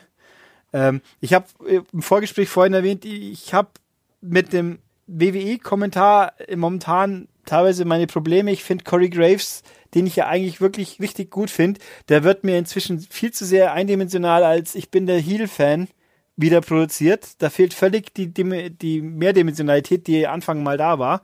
Oder auch bei NXT. Mhm. Viel zu sehr auch vorher beim Match. Ich glaube, Daniel Bryan hat er ja auch aufs Blut verteidigt und dann Tom Phillips musste dann mit ihm hitzige, ausgerechnet hitzige Gefechte führen, dass der eine jetzt doch böse ist. Und jetzt hier, äh, in einem Match mit Dean Ambrose ist Renee Young im Kommentar immer problematisch, offenbar, Mhm. weil sie es einfach nicht durchziehen. Also es entweder nehmt sie raus oder lasst sie volle Kanne mit Nein, das ist mein Mann und ich verteidige ihn jetzt. Und Ja. nicht so äh, Grave Stichel, Stichel, Stichel, Renee Young sagt, äh, nein, ich, ich weiß, ich sag nur, was er sagt und eigentlich, ja, er ist halt mein Mann, na und, und bla. Also das war ganz unholprig, äh, hat überhaupt, ja, zäh, sie- zögerlich und Michael Cole sitzt dazwischen und kommentiert quasi doch das Match nebenbei ein bisschen und unter, wenn dann mal wirklich sowas wie Hitzigkeit aufkommen würde, bricht er, fällt er ihnen ins Wort. Also es war, es wirkte sehr, sehr gestelzt, sehr unrund und ach, dann, Ja. ja, also nicht, nicht gut. Bin ich vollkommen bei dir. Also genau der Punkt, den du gerade angesprochen hast, dass sie sich quasi von ihrem Mann distanziert, das fand ich so absurd, weil äh, Ne, warum? Also warum sagt man da nicht einfach so, ja, okay, dann ist sie dann in dem Moment parteiisch. Es ist ja auch vollkommen okay. Ich meine, man muss natürlich nur, weil man verheiratet ist, nicht immer alles, was der Partner macht, gutheißen, aber es ist Wrestling, verdammt nochmal. Also da kann man das dann durchaus, warum treibt man dieses Drama nicht auf die Spitze? Und hier, weil du ja auch äh, äh, beim letzten, bei dem Preview-Podcast ja auch so ein bisschen darüber, über diese Idee da äh, spekuliert hast, dass man das ja machen könnte, ähm, habe ich halt drauf geachtet und dann ist es mir auch wirklich negativ aufgefallen. Und das tat dem Match nicht gut und das Match an sich war auch nicht gut. Also es gab, es gab ja wirklich diese Sparring Chance und das war wirklich ich kann es dir nicht sagen. Es, also du, du hast es gerade klinisch genannt. Ich habe es irgendwie so. Das ist, war so ein Match nach nach Schema F irgendwie. Ne, das war alles okay. Mich hat wieder tierisch gestört, dass äh, Seth Rollins sein Knie, diese Kniegeschichte kann ich mittlerweile nicht mehr sehen, weil das ist immer dasselbe und immer zeigt Rollins dann danach noch die äh, ähm, seine Suicide Dives und rennt da rum und dann hast du noch einen Corey Graves, der versucht zu zu decken irgendwie. Sagst du ja, also ne, jetzt das Adrenalin kickt in, äh, weil jetzt kann er ja so drei vier Schritte kann er jetzt ja sprinten. Und ich immer so, ey, Alter, also verkauf uns jemand nicht für blöde, ne? Aber vielleicht sollte man versuchen, dieses Knie, wenn man das wirklich nur so als kleines Motiv, also äh, das entweder richtig einzubauen oder gar nicht. Aber so wirkt es eben halbgar. Ein Ambrose hat mich hier nicht überzeugt. Ein Rollins hat so ein bisschen auf Sparflamme hier gekämpft, was ich übrigens beim Match davor nicht fand, was du gerade gesagt hast, da muss ich hier ganz kurz widersprechen. Aber das hier war Business as usual und hat überhaupt nicht zum Fädenaufbau gepasst. Ähm, und am Ende auch diese Sache mit dem, weißt du, woran ich denken musste bei diesem äh, finalen Segment, wo dann Ambrose ihm den, den, den die Shield-Faust hingehalten hat? Äh, an Gargano und Champ. Nee, ich musste an, an dieses unfassbar schlechte Ende von äh, Batman wie Superman denken, wo dann äh, äh, wo da wo dann äh, Batman quasi kurz vorm Sieg ist und sagt äh, sag es sag es Martha sag es Martha. Und dann so ja wir haben doch die was unsere Mutter hat denselben Namen? Was wir waren beide mal bei The Shield warum soll deswegen bringe ich dich jetzt nicht um so ungefähr. Es war absoluter Kack. Ja, es also war, furchtbar. es war eben auch so, ja, so unlogisch, weil als ob ein Ambrose da jetzt plötzlich wieder Bruder sein will. Es ist, äh, äh, ich weiß nicht, irgendwo mit Ambrose haben sie, der hat einfach ein Problem, dass er irgend keine Rolle findet, gefühlt. Äh, Der wirkt, ich habe auch jetzt schon wieder kein Interesse mehr. Was juckt mich das? Und dann gewinnt er das Match. Oh Gott, das hat Ambrose den Titel. Was will ich denn jetzt? Ähm, also bei mir war es eben auch so. Also ich habe da auch, äh, ich weiß gar nicht, aufs Handy geschaut oder sonst irgendwas. Also das hat mich überhaupt nicht überzeugt, was die beiden hier gemacht haben. Mir tut das ein bisschen leid für Seth Rollins natürlich, aber natürlich jetzt, so ist er jetzt den Titel los. Also meine Option C-Idee aus dem äh, Preview-Podcast ist damit auch schon im Eimer gelandet. Ich gehe davon aus, dass er jetzt da eine wichtige Rolle beim Rumble spielen wird und da irgendwie äh, den vielleicht sogar gewinnen wird. Das ist jetzt mein, mein Top-Favorit hier und bis dahin wird er erstmal noch so ein bisschen übergangsweise in die Fehde mit äh, Ambrose da verstrickt. Ähm, Aber ansonsten, das war jetzt, wie gesagt, es war technisch kein Katastrophenmatch oder so, aber es war einfach überhaupt nicht das, was sich das Zus die Zuschauer davon erwartet haben und es war in der Art und Weise, wie es eben gebuckt worden ist, komplett fehl am Platze. Ja. So. Also überhaupt komplett fehl am Platze. Ich verstehe es nicht. Und halt auch falsch, also als Match an sich und dann auch in der Positionierung war es halt auch noch Ja. unglücklich. Und das, da kam dann alles zusammen. Und dann, na. Ach, ich, Ja. ich weiß nicht. Nee, ich habe, weil ich eben gerade äh, Champa und Gargano, da gab's ja auch diesen Moment, wo dann quasi Ja, ja. die Versöhnung qua, das, da hat's halt gewirkt und hier hat's halt überhaupt nicht gewirkt. Ja, weil dich da vorher die Grütze aus dem Leib geprügelt haben, deswegen so. Aber hier war das ja, das, das, das war halt eigentlich ein, ein ganz normal geführtes Match und das hat hier überhaupt nicht gepasst. Aber sei es drum, wir haben jetzt einen neuen IC-Champion mit Dean Ambrose, der hat das Ding gewonnen. Das war ein ziemlich, äh, ja, emotionsloses, äh, runtergerasteltes Match, äh, technisch in Ordnung, aber mehr dann eben auch nicht. Und lass uns da mal zu den schönen Dingen des Lebens kommen, nämlich zum Main Event. Das war nämlich das Match um die äh, SmackDown Women's Championship. Es war ein TLC-Match. Äh, Champion Becky Lynch traf auf Asuka und auf Charlotte in einem Three-Way-Match. Und es war dann wirklich auch so, wie wir es vorher prognostiziert haben, dass, äh, ja, das war quasi nach Leitermatch-Regeln. Ne? Also man musste den äh, Gürtel da oben runterholen und ich fand, das war eines der besten Damen-Matches, die wir bei, äh, bei WWE äh, gesehen haben jemals. Ich finde, die, die drei Frauen haben hier unglaublich hart gearbeitet, allen voran auch Charlotte und Becky, äh, Asuka auch, aber ich finde, die beiden anderen Damen haben hier noch ein bisschen mehr hervorgestochen, was sie teilweise für Aktionen genommen haben. Äh, also ich war da extrem beeindruckt. Ich habe mir nicht gedacht, dass das so ein gutes Match wird, muss ich ganz ehrlich sagen. Also wie war es bei dir? Ja, würde ich zustimmen grundsätzlich. Es war, war ziemlich knackig. Äh, ging es rund, ein paar Bumps drin, die richtig fies waren. Ich meine, vor allem, wie dann Becky auf Charlotte landet. Ja, aber volle Möhre, oder? Da das war einfach mal so Arschbombe voran. Da sind ja auch ein paar unschöne Worte entfleucht, offensichtlich. ich meine, das war äh, dann, äh, wobei Asuka nicht mal, das hat ja keinen Einfluss. Die hätte ja auch so nicht getroffen, glaube ich. Die war, die ist zwar weggerollt, aber die ist, die wäre eh nicht als Ziel äh, ja. in Frage gekommen. Aber so wirklich, wenn der mit voller Wumms jemand da mit dem Arsch so auf auf deinen Rippen oder auf dem Unterleib landet, dann glaube ich, finde ich das nicht mehr lustig. Ähm, und dann auch der, der, der Speer durch, durch die Umrandung, die sah, sah wuchtig aus. Das war, nein, es war, war, war heftig. Auch schon, äh, was, was ein Backdrop? Ne, die Powerbomb. Was war es auf der Leiter am Anfang? Genau, wo Asuka Becky quasi vom Top Rope gerissen hat, mehr oder weniger, und dann eben auf die Leiter gelandet ist. Da haben wir auch gedacht, so, boah. Aua. Also ja. Männer haben ja den Vorteil, dass sie ein bisschen breiter sind und dann quasi so ihre, die Fläche so ein bisschen besser auf die Leiter verteilen können. Ich habe das Gefühl gehabt, dass Becky einfach nur auf die Sprossen gelandet ist. Ja. Also und das, ich will gar nicht wissen, wie sich das angefühlt hat. Genau, und den einen Tisch, wo sie am unteren Ende nur durchgetabelt wird, nicht in der Mitte, das war, das war ja. sicher auch nicht ganz so angenehm. Also es war. Der stand, glaube ich, auch ein bisschen falsch, äh, muss ich sagen. Ich glaube, der hätte, der hätte ein bisschen schräger stehen müssen, damit das äh, besser funktioniert hätte, ja. damit es nicht nur unten bricht. Der hätte wahrscheinlich, ja eben. Also es war aber, aber zumindest sind alle, diesmal sind alle Tische gebrochen durch diese, durchgewumst wurden, die Frauen, auch beim vorigen ja. Match ja auch schon. Äh, bis auf den einen, glaube ich, der quasi Tablespot mit dem an, an die Wand gelehnten Tisch am Ring. Ja. Umrandung, aber dass der nicht brechen kann an der Stelle, ist auch klar, aber es sah trotzdem fies aus. Nee, das war, war richtig fieses, dynamisches Match mit viel Aua beim Zuschauen. Äh, und ja, und äh, also und Charlotte, äh, Charlotte als, als Furie funktioniert halt einfach viel besser. Und Becky funktioniert einfach sowieso und Asuka, die war irgendwie so dritte Kraft würde ich jetzt sagen. Ich meine, hat und hat halt das gute Ende für sich nehmen dürfen, was auch ganz okay ist. Nichts dagegen. Ähm, die Kendo-Sticks, die waren natürlich auch wieder, also die ziehen schon ordentlich. Ein, zwei Ohrfeigen waren noch dabei, die richtig laut klatscht ja, ja. haben. Meine Herren. Also das war, ja, war, war wirklich das, was man gewollt hat. Es war ein starkes Match. Ja, und ich musste auch mal sagen, wir haben ja ganz oft so bei so Damen-Matches mal gesagt, so, ja, hier, da war das ein bisschen unsauber oder vielleicht so ein bisschen langsamer oder sonst irgendwas. Das fand ich eben hier in dem Kampf überhaupt nicht. Also ich fand, das war ein super dynamisches Damen-Match, was wir hier gesehen haben, oder ein super dynamisches Wrestling-Match, um es einfach mal so zu sagen, wo die, die alle wirklich wahrscheinlich noch mehr als 100 Prozent gegeben haben und Vollgas gegeben haben. Ähm, da waren so heftige Schläge dabei, auch die Bums, auch dann, dass dann Charlotte auch mal diesen, dieses Swanton oder dieses Senton quasi gezeigt hat vom Top Rope nach draußen durch den Tisch. Ähm, also, das war so so ein hart geführtes Match und so ein spektakuläres Match und das ging über äh, über über 23 Minuten fast und das hat sich angefühlt wie 10 oder so, weil da immer irgendwas passiert ist und du hattest immer die die äh, die Spots dahinter. Ähm, du hattest nicht diese ewig langen, oh mein Gott, ich bin so geschwächt und kletter jetzt an der Leiter hoch, sondern du hast wirklich drei Frauen gehabt, die wollten sich erst umbringen und danach die Gürtel holen, so ja, ungefähr. Also um das mal so zusammenzufassen. Äh, wobei ein, zweimal, also ich fand übrigens gut, dass sie recht früh im, im, in der Show, oder haben sie sogar in der Pre-Show, nee, ich glaube nicht, aber sehr recht früh im, im Event, dass das das Main-Event wird. Und ja. nicht, nicht erst die Leute bangen lassen, ob jetzt vielleicht doch irgendwie was anderes davor kommt.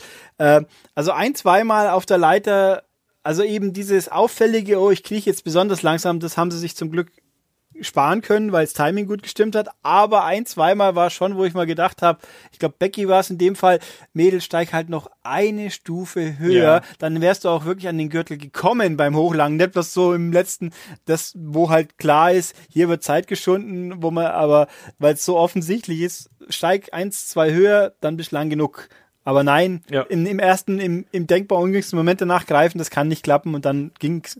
Aber gut, das war, das war ein kleiner Schönheits, das war nicht einmal ein Schönheitsfehler. Man merkt halt nur, weil der Rest so, so sauber gelaufen ist, dass das jetzt doch wieder so das Klischee mit sein musste. Und äh, ich bin nicht so ganz sicher, ob ich die, die Interference so super geil finde, aber sie hat Sinn. Sie war Sinn, ja, es hat Sinn ergeben an der Stelle einfach. Ja, ähm, mich hat es tatsächlich gewundert, dass man da nicht einen größeren Bump in Anführungsstrichen noch sich ausgesucht hat, weil das war ja dieser typische, man stürzt die Leiter um und dann landen die beiden auf dem Seil äh, mit einem Clothesline mehr oder weniger und fallen dann raus. Ich hätte ja fast gedacht, man macht dann hier noch was krasseres. Also so im Sinne von, die fallen aus dem Ring durch den Tisch oder sonst irgendwas. Ähm, hat für mich funktioniert. Ich finde das, ich hab, hab's auch nicht erwartet, dass dann Ronda mit äh, versteinerter Mine hier einmal die, äh, die Rampe runterläuft und äh, da eingreift. Äh, war natürlich eine clevere Art. Also, wir haben ja voll so ein bisschen gemutmaßt, ne, schwächt man irgendwie äh, Becky oder Charlotte durch die Niederlage und so hat man das ja komplett außen vor gelassen. Ne? Asuka sieht, Asuka geht ja als Gewinnerin aus dem Ding äh, raus, hat den Titel gewonnen, die äh, hat erstmal sowieso per se gewonnen irgendwie und äh, Becky und Charlotte können sowohl die Rivalität untereinander weiterführen, als auch die Rivalität äh, mit, mit Ronda irgendwie weiter fortsetzen. Und jetzt hat man quasi so eine Art äh, brandübergreifende äh, Fehde, die einfach so vor sich hinköchelt. Das finde ich äh, sehr interessant und ähm, und dass da irgendwie was Geiles bei rauskommt, sorry, das, das, das äh, bezweifle ich gar nicht. Wir haben schon Charlotte gegen Ronda gesehen, was die sich für eine Schlacht liefern. Und jetzt so ein Three-Way zum Beispiel mit den drei Damen, fände ich auch mega cool. Also ich finde, ich finde, also eigentlich liegt auf der Hand, das muss mit dem Main Event bei WrestleMania enden, sollte man meinen. Ja. Die Frage ist, ist nur wieder, wenn es dann ein Three-Way wird, wird es sicher ein tolles Match, aber dann hat der arme Becky doch wieder die Arschkarte gezogen, weil sie das Main Event nicht kriegt, das The Man eigentlich verdient hätte, sondern wieder mit Charlotte teilen muss. So ungefähr. Aber also ich meine, das wäre jetzt ein, das Meckern auf sehr hohem Niveau. Also ich nehme auch Becky gegen Ronda oder Three-Way, ich glaube, ich würde beide gerne anschauen. Ich wäre, ja. aber also aus, aus Sympathiegründen wäre mir Becky gegen Ronda wahrscheinlich noch ein bisschen lieber, auch wenn dann Becky natürlich verlieren wird, was schade ist, aber ähm, Aha, ich weiß es nicht. Ich bin gespannt. Also wenn, ich glaub's nicht, dass sie Ronda Rousey verlieren lassen. Ja, warum denn nicht? Also ich meine, wenn, wenn nicht, dann, wann sonst? Ja, weil, also wenn es ein Three-Way wäre, ich glaube, dann, dann gewinnt sie es auf jeden Fall. Dann kann sie ja auch Charlotte pinnen, weil Charlotte hat oft genug schon inzwischen verloren, dass man da nimmer groß ihr am Ruhm kratzt, in Anführungszeichen. Ähm, aber, also eins von diesen beiden ist denkbar. Die Frage ist für mich dann ein bisschen, wo steckt man Asuka jetzt hin? Jetzt hast du jetzt die Titelträgerin, die aber mit den zwei am logischsten Herausfordernden eigentlich nichts am Hut hat, weil die ja sich auf, äh, auf den anderen Brand konzentrieren oder mit sich selber beschäftigt sind. Ähm, ja, also eigentlich, es wäre jetzt ein bisschen komisch, wenn jetzt eine von beiden sich mit Asuka befasst und die andere obsessiert dann mit äh, Ronda Rousey, was ja auch nicht geht, bis halt eben frühestens Rumble, selbst wenn man mit gutem Willen sagt, dann gibt's da halt ein Interbrand-Match. Ähm, bin mal gespannt. Oder, oder ob es jetzt beide sich, oder ob es jetzt eine Three-Way Konstellation quasi gibt um den Titel, so nach dem Motto, sowohl Charlotte als auch Becky wollen jetzt erstmal den Titel wieder haben, was ja auch denkbar wäre. Also, aber es wären halt alles coole Konstellationen. Mal schauen, nachdem ja jetzt SmackDown erst heute Abend stattfindet, vielleicht gibt's dann ja die ersten Indizien, in welche Richtung es gehen wird. Aber ja. ähm, ich meine, wenn Becky den Rumble gewinnt, bin ich auch völlig zufrieden. Und ich meine, Charlotte wäre ein bisschen, äh, bisschen in your face, aber wäre zumindest irgendwie logisch, nachvollziehbar. Ja, also mal sehen, da sind auf jeden Fall viele Möglichkeiten gegeben und das ist ja auch eigentlich das Interessante an der Geschichte gerade. Also, dass man da wirklich so eine, äh, ja, so, so viele Möglichkeiten hat. Und das ist doch eigentlich auch das, das Schöne. Also da sieht man doch, dass man hier offensichtlich was richtig gemacht hat. Sagen wir es mal so, dass wir hier anfangen zu spekulieren, uns überlegen, äh, in welche Richtung geht das. Also da gibt's sehr viele, äh, ja, ne, Match-Varianten, die man sich da vorstellen kann. Und äh, ich freue mich darauf. Ich finde, das ist momentan red hot, muss man so auszudrücken. Und äh, selten zuvor war, war das Damenwrestling so gut präsentiert bei WWE, wie es jetzt derzeit bei SmackDown dargestellt wird. So, ja. um es mal abzuschließen. Und jetzt können wir, glaube ich, dann auch zum, zum Resümee hier aus dem ganzen äh, Ding kommen. Also ich Wobei, fand, das war. Darf ich ganz kurz noch? Ja. Äh, ich habe ja nur den Eindruck, dass es alles nur passiert, obwohl es die WWE gar nicht wollte. Weil das, so dass, niemand, ja. dass niemand ähm, in, hier bei denen wirklich auch nur die, die Voraussicht oder die Ahnung hatte, dass Becky Lynch so gut funktionieren wird oder kann, weil ja offensichtlich, sie sollte ja eigentlich auch ganz an, sollte ja auch gar keine Sympathien haben. Das ist ja alles so offensichtlich. Es ist irgendwie schon ironisch, dass das Beste, was der WWE passieren konnte, quasi ein Unfall wieder war. Also nicht nur ja, der Facebreaker, so der Facebreaker kommt ja noch dazu. Also es waren eigentlich zwei Unfälle, die, die ungeplant in Kombination das Richtige äh, produziert haben. Aber ja, so ist es. ist ja, also ja, aber ganz im Ernst, so funktioniert der Wrestling auch ganz oft, ne? Und dann musst du eben mit der Welle schwimmen, wenn die Welle da ist. Und äh, derzeit macht man das noch sehr gut. Und ich glaube auch, dass das äh, also dass die Chancen so gut wie nie auf ein auf ein Damen-Main-Event bei WrestleMania stehen. Also mit diesen drei Frauen äh, hat man da auf jeden Fall äh, das passende Personal für, um das durchzusetzen. So, jetzt aber das Fazit zu äh, WWE TLC und da sage ich, ich fand, das war ein sehr unterhaltsamer Event. Also der war jetzt äh, klar hatten wir auch hatten wir auch ein paar Schwächen und ich glaube, dass der Event äh, auch besser dran gewesen wäre, wenn der statt zwölf Matches vielleicht nur zehn oder neun Matches gehabt hätte. Also auf ein paar Dinge hätte ich da verzichten können. Wir hatten so ein paar äh, so ein paar Downer natürlich allen voran, wie Seth Rollins gegen Dean Ambrose, was irgendwie so vollkommen fehl am Platze gewirkt hat. Ähm, aber wir haben wirklich drei tolle Matches gesehen, mindestens. Und ich habe mich da äh, gut unterhalten gefühlt. Also wie war es bei dir? Ja, also für ein Main Roaster Event war es auf jeden Fall ja, wahrscheinlich somit die beste Show, die beste, ich meine, Evolution war, glaube ich, unterm Strich besser, würde ich jetzt für mich sagen. Aber so, also es kommt in die Top 3 mindestens das Jahr. Das ist schon mal. Und ich fand auch selbst die schlechten Matches waren jetzt nicht so, dass man schreiend hat weglaufen müssen. Also auch eben Intercontinental Match hat natürlich echte Probleme gehabt, aber nicht die Matchqualität per se, sondern nur die Konstellation, wann und wie es stattgefunden hat und das Umfeld. Das Match an sich war jetzt kein Drama. Es hätte ja. unter anderen Voraussetzungen sehr viel besser gewirkt. Ähm, und sie haben ja, was wir ja noch gar nicht gesagt haben, aber sie haben ja überzogen auch noch. Eben eine mhm. halbe Stunde länger als geplant. Der Main Event hat erst begonnen, als das Ding Ganze eigentlich schon hätte rum sein sollen. Da wäre eben das Straffen hätte da auch dem Ganzen noch ein bisschen mehr Dynamik gegeben. Aber nö, aber insgesamt war es ein versöhnlicher Jahresabschluss. Ich glaube, das kann man zumindest mal sagen. Ja, macht so ein bisschen Hoffnung äh, auf mehr. Wir müssen natürlich jetzt wieder die Bananenwertung hier raushauen. Ulrich, äh, für eins bis acht Bananen, was gibst du? Ich bin jetzt mal ganz großzügig und sag äh, für machen wir eine sechs. Ist, ist fast vielleicht ein bisschen viel, aber ist trotzdem okay. Ja, ich würde auch irgendwie so, ich hatte jetzt auch gerade so sechs. Ich würde vielleicht sogar, hat halt, also ich glaube, bei mir macht dieses Match mit AJ Styles gegen, äh, ähm, gegen Daniel Bryan noch so ein bisschen Unterschied. Ich bin fast äh, verleitet dazu, sechseinhalb, sechs, ein Viertel irgendwie so zu geben, weil mir, also mir haben da wirklich, äh, also zwei bis drei, da wäre eigentlich sogar noch mehr, wenn ich jetzt so überlege. Also mir hat Buddy Murphy gegen Cedric Alexander fand ich geil. Das hat richtig Spaß gemacht. Ähm, Finn Bella gegen Drew McIntyre fand ich sehr ordentlich. Also jetzt nicht so geil, aber schon sehr, sehr ordentlich. Ronda gegen Naya fand ich richtig gut und hat mich, hat mich gekriegt. Daniel Bryan gegen AJ Styles war, war mega, genauso wie äh, der Main Event. Ah, irgendwie so, irgendwie so sechs und sechs und ein bisschen Bananenstampf dabei, irgendwie sowas in der Richtung. Ich weiß es nicht, irgendwie sowas dem, um den Dreh, aber es war ein äh, guter, unterhaltsamer äh, WWE Pay-per-View. Ähm, ja, und macht auch ein bisschen Hoffnung äh, fürs nächste Jahr und damit kommen wir so zum ganz kurzen äh, Ausblick auf äh, Raw. Also wir wollen hier keine Raw-Review machen oder sonst irgendwas, sondern wirklich nur das äh, wirklich Entscheidende äh, hier äh, ganz kurz wiedergeben. Ähm, weil Vince McMahon ist ja nicht nur zurückgekehrt, um äh, Dinge äh, abzushaken, um es mal so zu sagen, also äh, aufzurütteln und sowas, sondern er hat ja gleich seine ganze Familie mitgebracht bei Raw. Also wer das äh, wer jetzt, wer sich nicht spoilern lassen will, wenn den Podcast jetzt sehr schnell hört, der soll bitte äh, jetzt an dieser Stelle ausschalten. Schön, dass ihr dabei seid, äh, dabei wart hier bei unserer Review. Ähm, äh, ansonsten reden wir jetzt weiter darüber.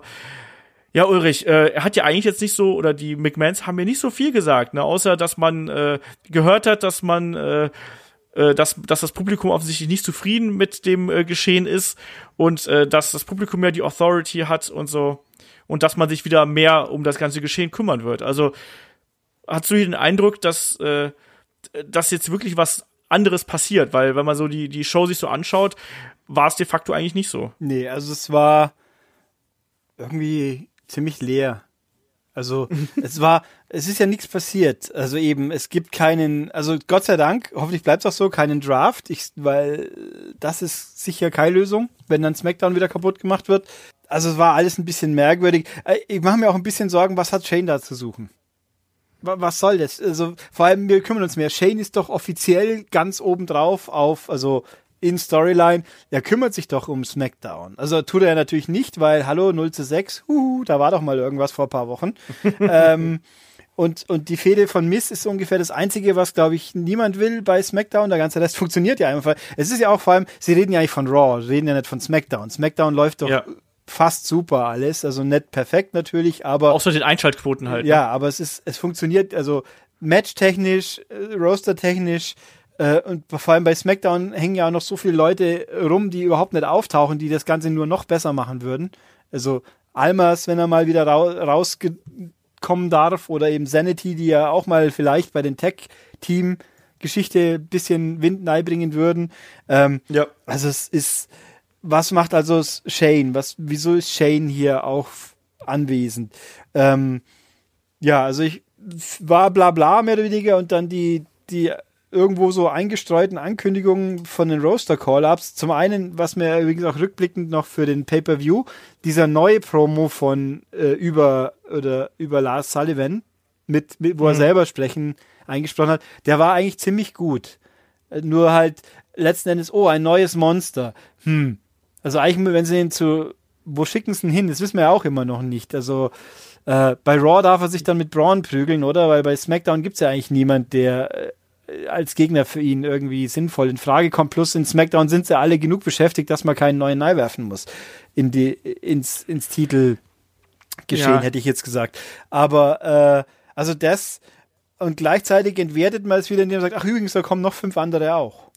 Das Ding ist ja auch, das ist ja, das äh, für mich beweist das auch so ein bisschen, dass man derzeit eigentlich nicht genau versteht, was eigentlich das Problem ist, weil ich glaube, die wenigsten Fans beschweren sich darüber, dass das Roster nicht gut genug ist oder sonst irgendwas, sondern die meisten beschweren sich einfach darüber, dass es Probleme im kreativen Bereich gibt. So, also dass es fehlt die Kontinuität in den Geschichten, es fehlen wirklich die, äh, der das Erschaffen interessanter Charaktere und jetzt einfach nur noch ein paar da mit reinzuschmeißen, bringt eigentlich überhaupt nichts. Mal abgesehen davon, ja, also jetzt ohne dir dazu nahe treten zu wollen, aber so eine Heavy Machinery wird jetzt garantiert nicht dafür sorgen, dass auch nur ein Zuschauer mehr einschaltet. Ich glaube auch, dass ein Lars Sullivan, äh, ja, äh, da weiß ich auch nicht genau, ob man den so gut darstellen kann, dass äh, also dauerhaft, dass er da wirklich irgendwie Quotenbringer sein wird. EC3 ist ein cooler Typ, muss man sehen, wie sich das äh, da weiterentwickelt. Und Nikki Cross zum Beispiel würde ich einfach wieder zu Sanity stellen, damit man da quasi wirklich eine Gruppierung hat. Also eine Gruppierung, die auch wirklich dann nach mehreren Titeln greifen kann und die auch wirklich dann bei SmackDown mal für ein bisschen Chaos sorgen kann. Ja.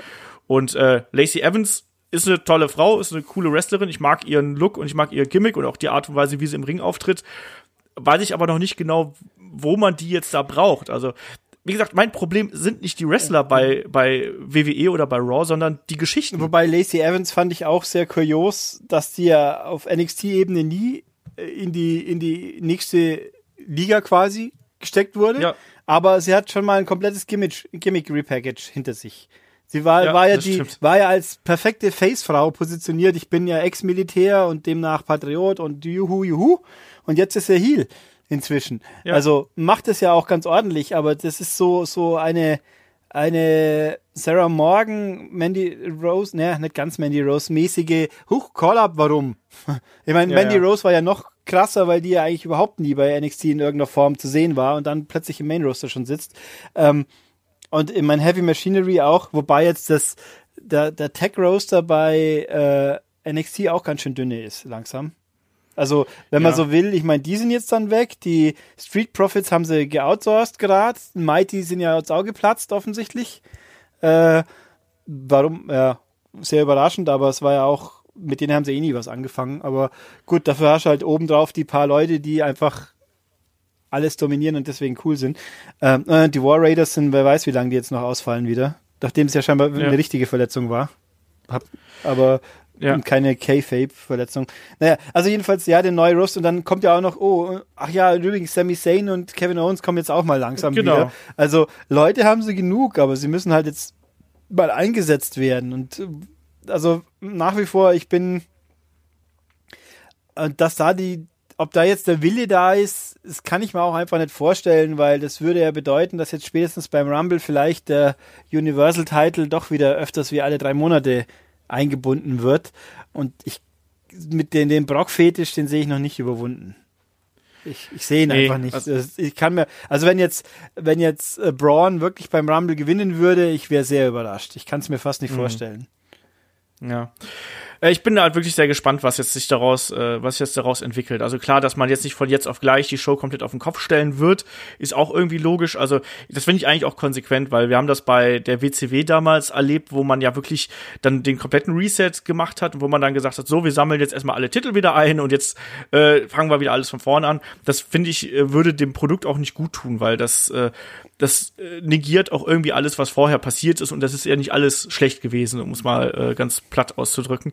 Ähm, aber nichtsdestotrotz, äh, ja, muss man mal abwarten, wie, in welche Richtung sich das jetzt entwickelt. Man hat natürlich jetzt versucht, so, ja, hier ganz viel Neues und das wird toll und spannend und so, aber das ist für mich nicht das Problem. Also, ich hätte jetzt auch noch damit leben können, wenn EC3 äh, noch ein paar Monate bei bei NXT bleibt. Es ist ja auch ohnehin die Frage, die Leute wurden angekündigt mit on their way to WWE. Was heißt das? Wir haben es bei Sanity damals gesehen, wie lange die on their way waren. Also ich glaube, die sind zu Fuß gegangen. Ja, ich meine, sie, Lars äh, ist ja auch schon seit einem Monat on the way.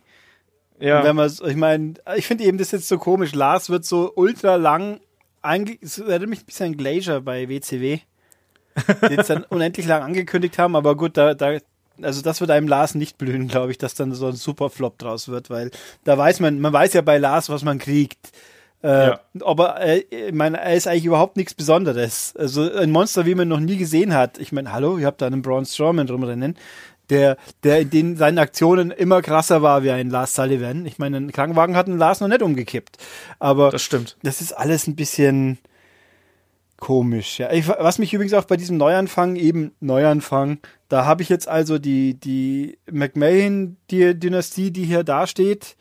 Und dann kommt, äh, dann ist eben ein Baron Corbin, den man jetzt gestern noch für abgeschlossen erachtet hat, ist quasi wieder da, macht, darf wieder rumeiern. Ja. Gut, wird zwar nicht wieder Commissioner, stand jetzt, oder General Manager, aber zum, dafür fehlt eine Alexa Bliss komplett.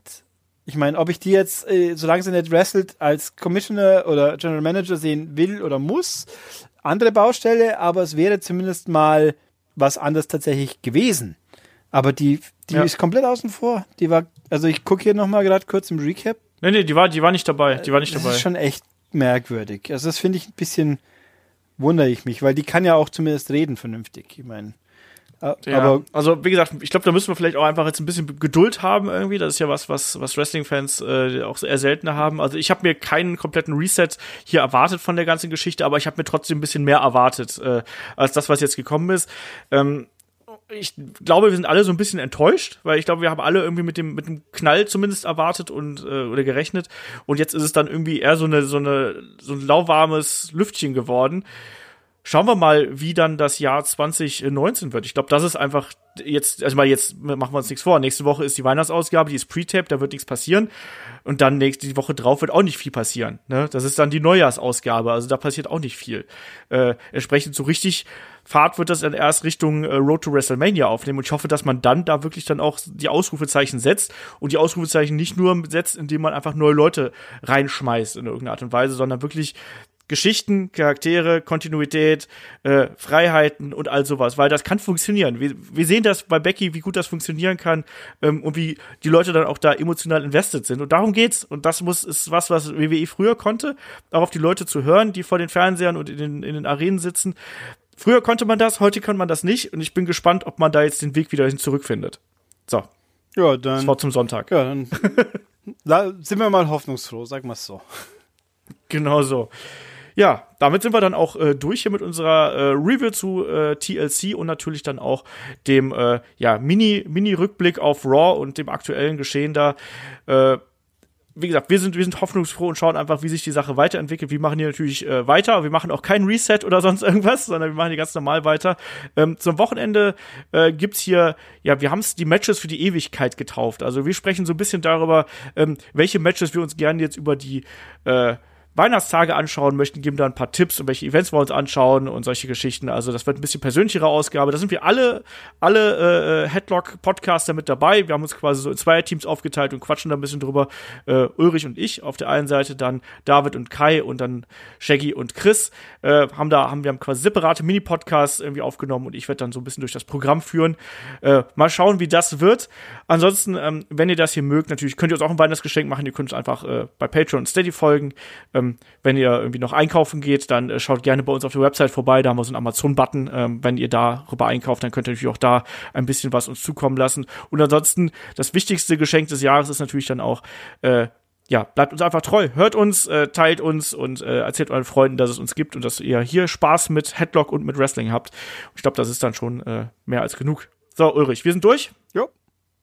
Ja, sind wir durch. Sind wir. Und dann hören wir uns auch zum Wochenende wieder. Dankeschön, Ulrich, und bis nächste Woche. Tschüss.